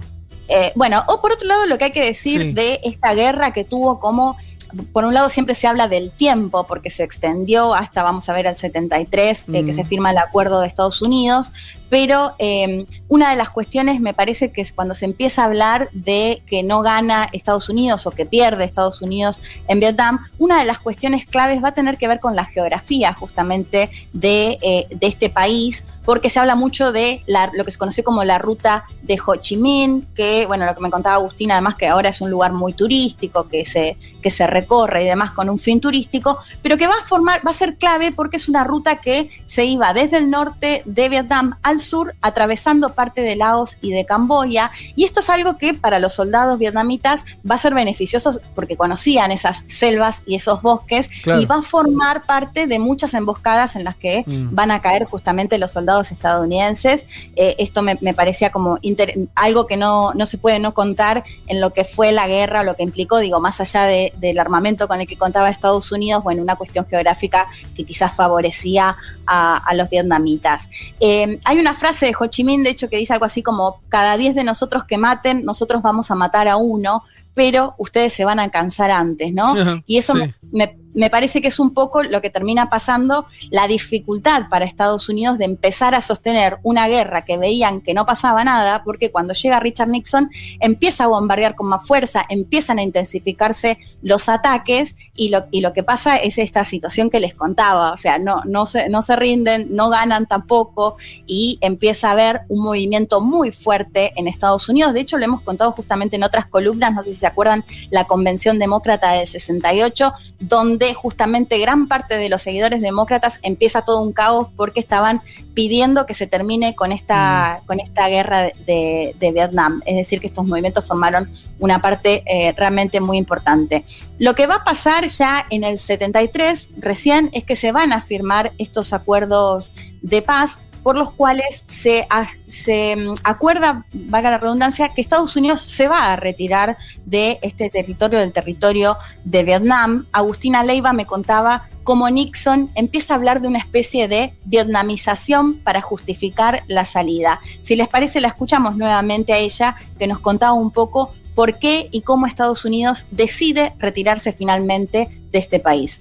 ¿Y por qué Estados Unidos decide retirarse y retirarse favoreciendo al norte? Primero porque la opinión pública fue clave, sobre todo porque, mm, o digamos, la contraparte fue que Nixon, cuando ingresa a la presidencia, los bombardeos de Vietnam del Norte se intensifican, pero a su vez, de alguna manera, esa inyección de bombardeos no fue suficiente para lograr, digamos, como un camino heroico para, por parte de la prensa. Y otra cosa que pasó fue que lo que hace Nixon es impulsar lo que se llama vietnamización del conflicto, que deje de ser una amenaza de la expansión del comunismo para que sea directamente una confrontación de los vietnamitas. Bien. Bueno, bien interesante, ¿no? Porque ahí sí realmente le empezaba a interesar que al final era un conflicto entre vietnamitas y, no había lugar para Estados Unidos. Lo que va a pasar es que la guerra va a continuar. En el 75 finalmente eh, el norte va a tomar el sur. Y eh, lo interesante es que Ho Chi Minh va a morir en el 69, es decir, que no va a llegar a ver ni la retirada de los estadounidenses, ni que finalmente el país se va a convertir en, una república socialista. Eh, no quería dejar de mencionar la canción que seguramente muchos conocen, El Derecho de Vivir en Paz, de Víctor Jara, eh, de chileno, que le dedica una canción a Ho Chi Minh, otra de Pablo Milanés. Digo, un personaje, la verdad es que muy interesante. Fede, para terminar, eh, en, el, 76 finalmente Vietnam se va a reunificar, a diferencia, bueno, lo que contábamos de, de las Coreas. Se calcula que murieron entre 3 y 6 millones de eh, vietnamitas, en el caso de Estados Unidos alrededor de 60 mil eh, soldados, bueno, ni hablar de todos los casos de amputaciones de brazos, de manos, de algo que vamos a empezar a ver muy fuerte y que en el caso de Estados Unidos se va a empezar a hablar mucho acerca de el síndrome de Vietnam, mm. de todos aquellos veteranos que vuelven al país, que cargan con esta guerra larga y en la cual no obtuvieron la victoria. Para cerrar, si les parece, escuchamos a Agustín Leiva, que nos contaba un poco acerca del síndrome de Vietnam y de que esta guerra vino a poner un poco el foco en la desigualdad también social que se vive en Estados Unidos. La escuchamos. Un poco lo que significó esta guerra es que quedó marcada la desigualdad social. Si estamos hablando también de la generación, son los hijos que nacieron después del baby boom de la Segunda Guerra Mundial. Te marca una, una tendencia específica en cómo fue el impacto y en cómo la juventud de alguna manera se enfrentó luego para ir en contra, digamos, de las decisiones que tomaba Estados Unidos en la guerra de Vietnam. Vietnam afectó la estabilidad interna de Estados Unidos, la, estabilidad interna social. era un hervidero social. Hay muchas fotos de jóvenes del movimiento hippie en contra de eh, las repercusiones que se televisaban, porque fue una de las primeras guerras televisivas y era un poco esta esta cosa de sucesión de imágenes de personas que se inmolaban para frenar la guerra, esas traumáticas imágenes, era un poco, digamos, eh, la parte social la que también eh, se preponderó con respecto a lo que fue Vietnam y por eso se habla tanto de la guerra de Vietnam y no de otras guerras desde lo social, desde el impacto social. Bueno, para cerrar, Fede, me parece que se habla tanto de esta guerra de Vietnam y Estados Unidos quedó tan marcada en parte por esta guerra. Por un lado, porque eh, justamente lo que decíamos, ¿no? Un hervidero social, las movilizaciones, el rechazo, el planteo de qué está haciendo Estados Unidos en, Vietnam. Eh, y por otro lado, esto que plantea Agustina de que también demuestra la desigualdad, porque se va a ver quiénes son los soldados que van a la guerra. Mm. Sobre todo y muy fuertemente si se compara con la población, gran parte eran latinos y afroamericanos. Y acá les recomiendo otra película que pueden ver en Netflix a la tarde, Cinco Sangres de Spike Lee, que ya lo hemos recomendado, afroamericano, que justamente sus películas trata mucho este tema, que se trata justamente de cuatro veteranos de, de guerra que vuelven a Vietnam y ahí se ve muy claro este planteo, che, en Estados Unidos están asesinando a Martin Luther King, están pasando un montón de cosas y ustedes ustedes en lugar de luchar en su propio territorio por sus derechos, están acá asesinando vietnamitas, ¿no? Un poco ese es el planteo. Así que bueno, esta era un poco la idea de traer esta columna para entender un poco por qué eh, la guerra de Vietnam marcó tanto a Estados Unidos. Buenísimo, Leti, muchas gracias, muy interesante y ahí están las recomendaciones para eh, de documentales, de películas para, para seguir este un poco el tema. Ya venimos.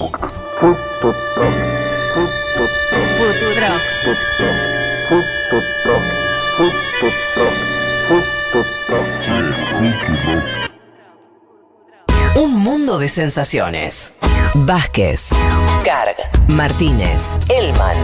Un programa que no quisiera anunciar el comienzo de la Tercera Guerra Mundial. Pero llegado el caso, lo hará. Un mundo de sensaciones. Vázquez, Carg, Martínez, Elman. Un programa que no quisiera anunciar el comienzo de la Tercera Guerra Mundial. Pero llegado el caso, lo hará.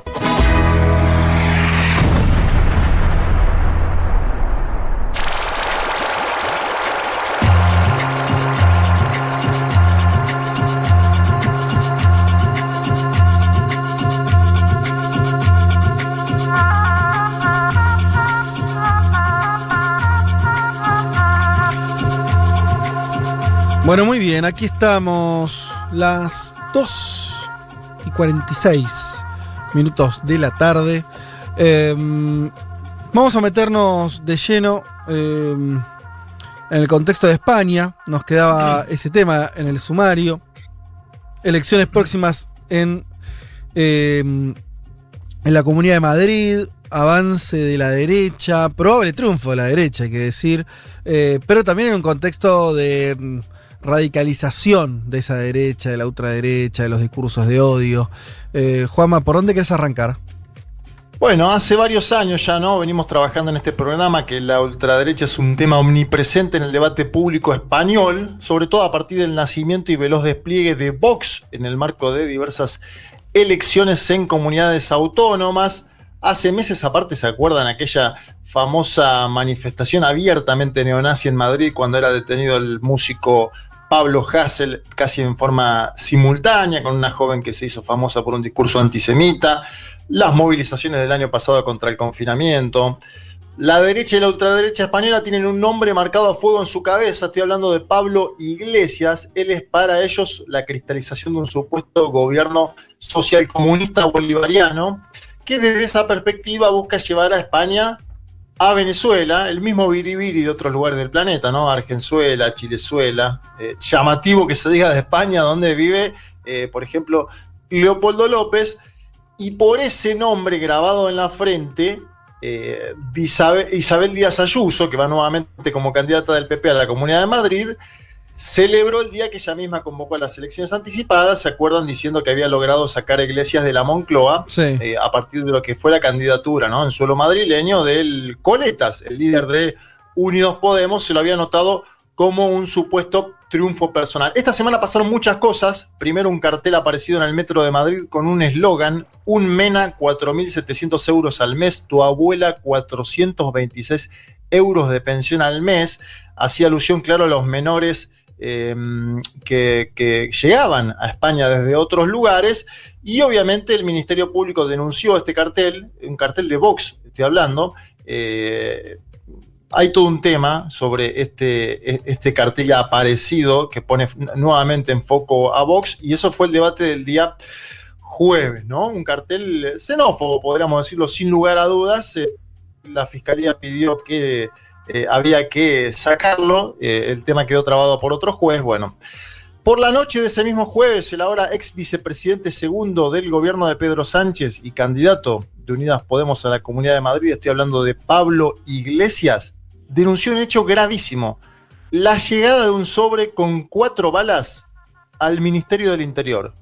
Una bala para él, otra bala para su madre, otra bala para su padre y otra para su compañera. Estoy hablando de Irene Montero, que es ministra de Igualdad del gobierno español. Se dan cuenta de la gravedad del hecho. Llega al Ministerio del Interior un sobre que dice tu tiempo se agota cuatro balas, una para cada uno de los integrantes de la familia de Iglesias.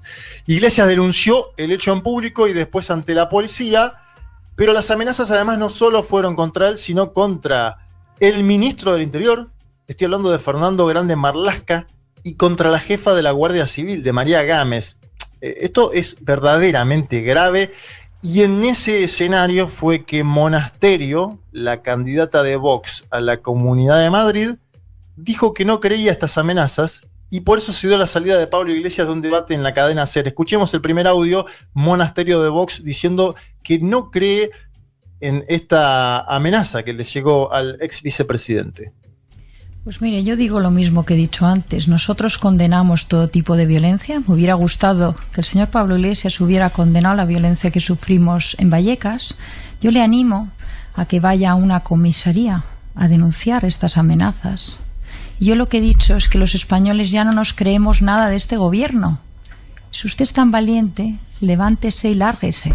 Lárguese de este Esto plato. no es aceptable. Si no se retracta. Pues lárguese, que es lo que queremos muchos si españoles. que sigan en el debate poniendo en cuestión la versión Ángels, si no se retracta y permitís que sigan en este debate, creo que estáis Pablo, cometiendo, estamos creo que deseando. estáis cometiendo un error, blanqueando que esta gente pueda estar aquí defendiendo cosas que van en contra de la democracia y lo siento mucho, creo que cometéis un error y efectivamente nosotros no vamos a debatir el Pablo.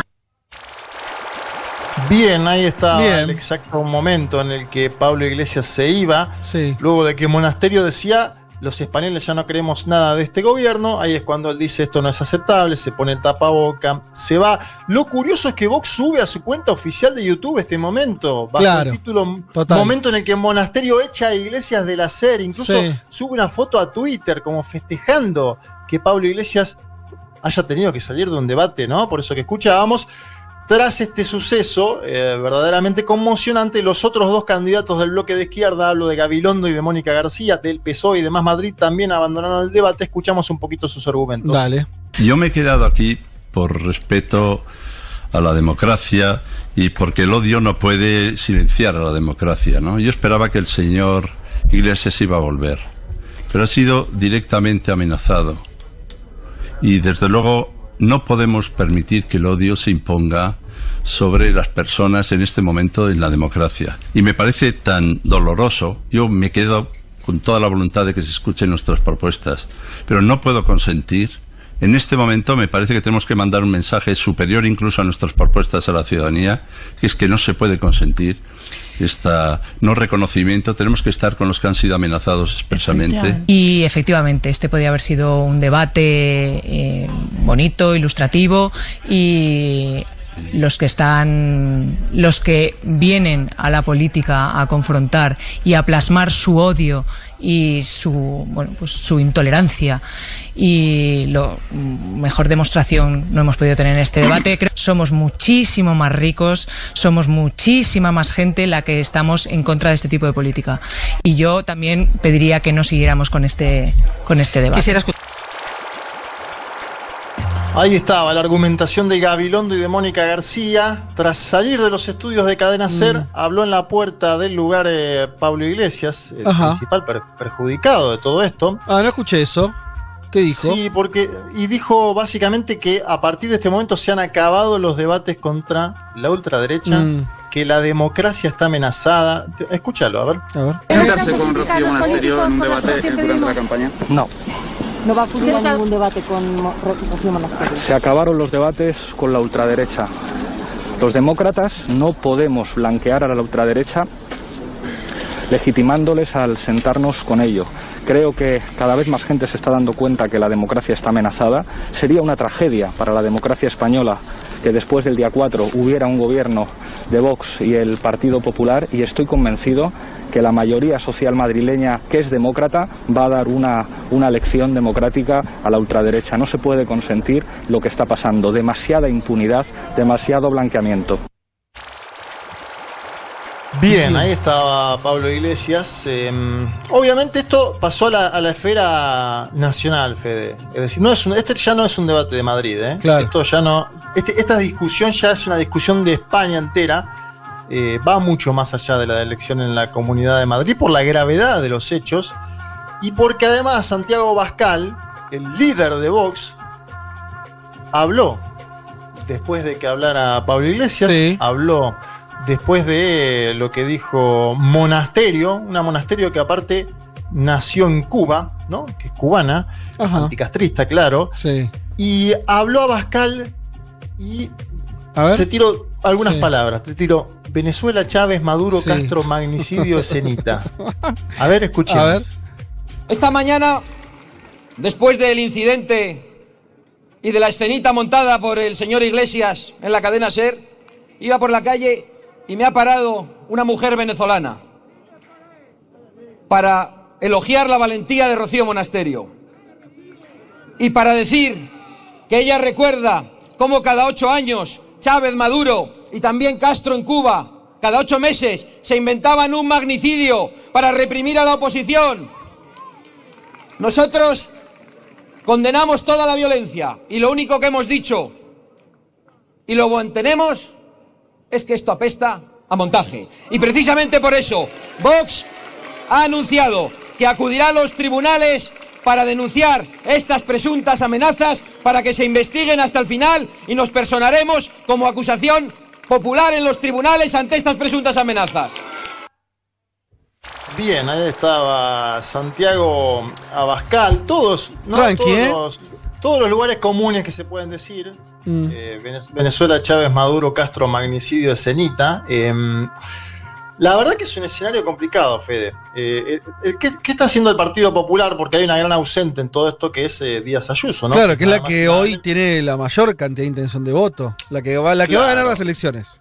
Sí. Sí, sí, sí. La que va a salir en primer lugar. Ahora, nos, metemos en esto de las encuestas. Bueno, el PP tiene una estrategia que es condenar, según Casado, el presidente del partido, el secretario general, sin matices las amenazas y Ayuso mismo dice, quiero las amenazas fuera de la política. Ahora es un juego difícil porque tiene que marcar diferencias con Vox sin que esto implique darle aire a Unidas Podemos, ¿no? Mm. Hasta ahora la campaña de Ayuso se estaba basando en algunas ideas, sobre todo que tenían que ver con las limitaciones en términos eh, políticos por la pandemia, ¿no? Ella habla de vivir a la madrileña, de salir de cañas, tiene esta idea de explotar la idea de libertad en medio de un momento de delimitaciones. En eso me hace acordar algo a lo que pasa con la ciudad de Buenos Aires en nuestro, en nuestro país. Hay una nota interesante del diario eh, del diario.es de España sobre este tema, donde la comparan un poco más con Bolsonaro y con Trump, pero eh, analicemos un poco. Pero vos me lo que me querés decir es que ella está como queriendo eh, no meterse en esto. Porque no, le conviene. no se mete porque es un, es un fango que es difícil sí ver para dónde va Fede. Hasta hoy, te digo, te digo lo que son las encuestas hasta hoy, me quedan algunos minutos. Dale. El, el PP tiene 41% de los votos en el promedio de las encuestas. Después viene el PSOE, hasta hoy 23, más Madrid con 14, Vox con 9, atención, Vox con 9, Unidas Podemos con 7 y Ciudadanos con 4. Todavía no estaría entrando Ciudadanos eh, por, la cantidad de votos, eh, por el umbral. Sí. Pero atención con algo. A ver. Esto es, lo que yo te comentaba en el, en el promedio, ¿no? Hay una encuesta que sí da opciones al bloque de izquierdas. Es la encuesta del CIS, el Centro de Investigaciones Sociológicas, que en su momento supo tener cierto prestigio, ¿no? Y ahora parece un poco más cuestionada por un sector de la política. El CIS es la única encuesta entre más de 10 que dice que hoy es posible un triunfo del bloque de las izquierdas. Cuando vos decís un triunfo, eh, expliquemos esto rápidamente, significaría que, dada las después de las elecciones, por más que el, quien saldría en primer lugar claramente va a ser el PP el, con la figura de Ayuso, a la hora de votar en el Parlamento, porque así se eligen a las autoridades en España, se juntaría PSOE, eh, Unidas Podemos y Más Madrid y, y esos tendrían más eh, votos que el resto, sería así. Formar, formar mayoría, Fede, formar mayoría y hay algo que, trae toda esta discusión con la ultraderecha que es la participación. A ver, ¿Puede lograr la izquierda madridista en su conjunto que este debate en la cadena SER, que las amenazas a Pablo Iglesias sean un punto de inflexión para movilizar un electorado en general mucho menos motivado que el del Partido Popular, porque algo que marca también la encuesta esta del CIS es la fidelización de votantes del PP. El 85% conserva el PP de las autonómicas del año 2019. Entonces, la duda que tienen hoy Díaz Ayuso y su equipo de campaña es si puede impactar en algo eh, en el tramo final de la campaña esto que está pasando, que mm. es verdaderamente un fango como pocas veces habíamos visto en la política española en general, te diría, pero sobre todo en Madrid. Es decir, ¿habrá sectores progresistas que acudan ahora sí a las urnas ante una amenaza de la derecha que parece más eh, evidente? Cuando digo derecha, digo de la extrema derecha. Escuchábamos el discurso de Abascal que directamente duda de las amenazas a Pablo Iglesias. Hoy hubo un acto del PSOE, y con esto vamos finalizando, en el cual participó el presidente Pedro Sánchez y me parece que se va a discutir mucho de acá en más sobre este acto, porque Pedro Sánchez dice, esto no es una anécdota, esto no es un caso aislado, es algo que hay que parar de inmediato. Y atención, dice, no se trata de Madrid, se trata de nuestra democracia, dice Pedro Sánchez, el propio presidente. Metiéndose de lleno. No, y diciendo que está en peligro la democracia no en Madrid, sino en España. ¿eh? No, eh, a, ver, usemos esto, si te parece, estos dos, tres minutos finales, eh, porque es como volver al principio del programa, intentemos hacer eso que me parece que es valioso, cuando hablamos de, y, algo que tocamos el programa anterior, cómo se discute contra la, ultraderecha, si hay respuestas, no hay respuestas. yo con lo que vos me trajiste hoy, entiendo un poco más por qué Pablo Iglesias bajó, entre comillas, a Madrid. Porque me parece que está mostrando, está queriendo eh, hacer como un caso testigo, ¿no? Decir, bueno, a ver, eh, tenemos que, eh, que tratar de, de, renovar la forma en que vamos a discutir con Vox, discutir eventualmente con el PP, y me parece que la figura, por más, más allá que en términos de votos, el Podemos es una fuerza minoritaria en Madrid, bueno, el peso específico de Iglesias hace que se esté hablando de todo esto. ¿No? Que, si, que me parece que si el candidato fuera otro, no estaría. No sé, esa es mi lectura. Sí, sí, totalmente. Y además queda evidenciado por los dichos de Abascal y por la participación hoy de Pedro Sánchez que esto ya es una campaña nacional, muchachos. O sea, mm. me parece que ahí Iglesias puede ser que haya acertado.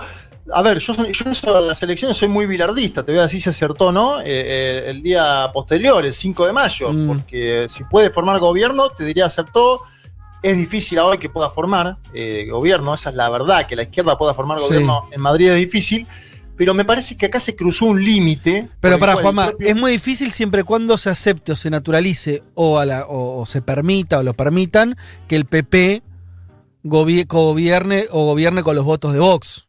Bueno, claro, el, gran debate, el gran debate hoy es esto, es, es si Vox constituye no una amenaza para la democracia y, se hizo, y si eso puede significar una mayor movilización de un sector progresista que hasta este momento no por ahí ni iba a votar. Mm. ¿Se entiende? Sí. Es decir, es decir eh, que se haya normalizado la presencia de la ultraderecha eh, es algo grave que pasó en los últimos años, pero me parece que acá hubo un límite que pasó Vox esta semana y hay que ver si lo puede capitalizar la izquierda para llamar a defender a esa democracia en las urnas. Me parece que ahora hay otros incentivos para un sector de la población para ir y votar, porque efectivamente que le llegue a un candidato a la presidencia un sobre con cuatro balas, una para su padre, una para su madre, mm. una para él y una para su esposa, es algo muy, muy grave. Y además ahí me lleva a. Perdón, perdón. Y lo que, dijo, lo que dijo la candidata me parece más grave, ¿sabes? Porque, ¿entendés lo que te quiero decir? O sea, obviamente que la carta con las balas es tremendo. Sí. Pero lo tremendo es que pasando eso, vos tengas a una fuerza política diciéndole la cara al que recibió la amenaza, es todo un cuentito, tomátela de acá. Eso es como romper ya. ¿No? Eh, eh, sí, es un grado ya muy complicado de diálogo político. Monasterio en este caso pasó todo, todos los límites posibles. De hecho, por eso en Cadena Ser, vos fíjate que no es un lugar tampoco progresista. Cadena Ser o de la ultraizquierda, no, no, nada que ver. Y lograron la solidaridad de la presentadora, de la moderadora. Incluso después Monasterio le dice que la moderadora está con Pablo Iglesias. Bueno, una locura. Pero digo, todo este escenario que se normalizó en algún, en algún punto en los últimos años en España, y ahora es una burbuja que la pinchamos y puede significar algo en el sentido de lo que viene. Que Pedro Sánchez diga hoy, hoy, hoy día a la mañana, nuestra democracia tiene un problema, es algo muy preocupante, interesante para movilizar, pero muy preocupante, porque antes era solo Iglesias, ¿te acordás que yo te traje audio donde Iglesias decía, ojo, nuestra democracia tiene un, problema? Eh, y efectivamente ahora lo está diciendo el propio presidente del gobierno español, entonces ese eslogan del PSOE, fíjate el último eslogan, no es solo Madrid de la democracia, me parece que está abriendo una discusión mucho más grande y que obviamente esto va a seguir, vamos a seguir con las columnas sobre el tema y demás, pero nos tenemos que plantear qué está pasando con la extrema derecha y hasta qué lugar se puede naturalizar o no eh, comportamientos como esto, una amenaza de muerte y después la justificación de esa amenaza e intentar echar al amenazado de un debate público. Me parece que es muy grave, veremos que eh, esto implique algún tipo de mayor movilización de aquellos que quieren precisamente defender eh, la democracia. Perfecto, hasta aquí entonces eh, la coyuntura española y con esto nos fuimos. ¡Se fue!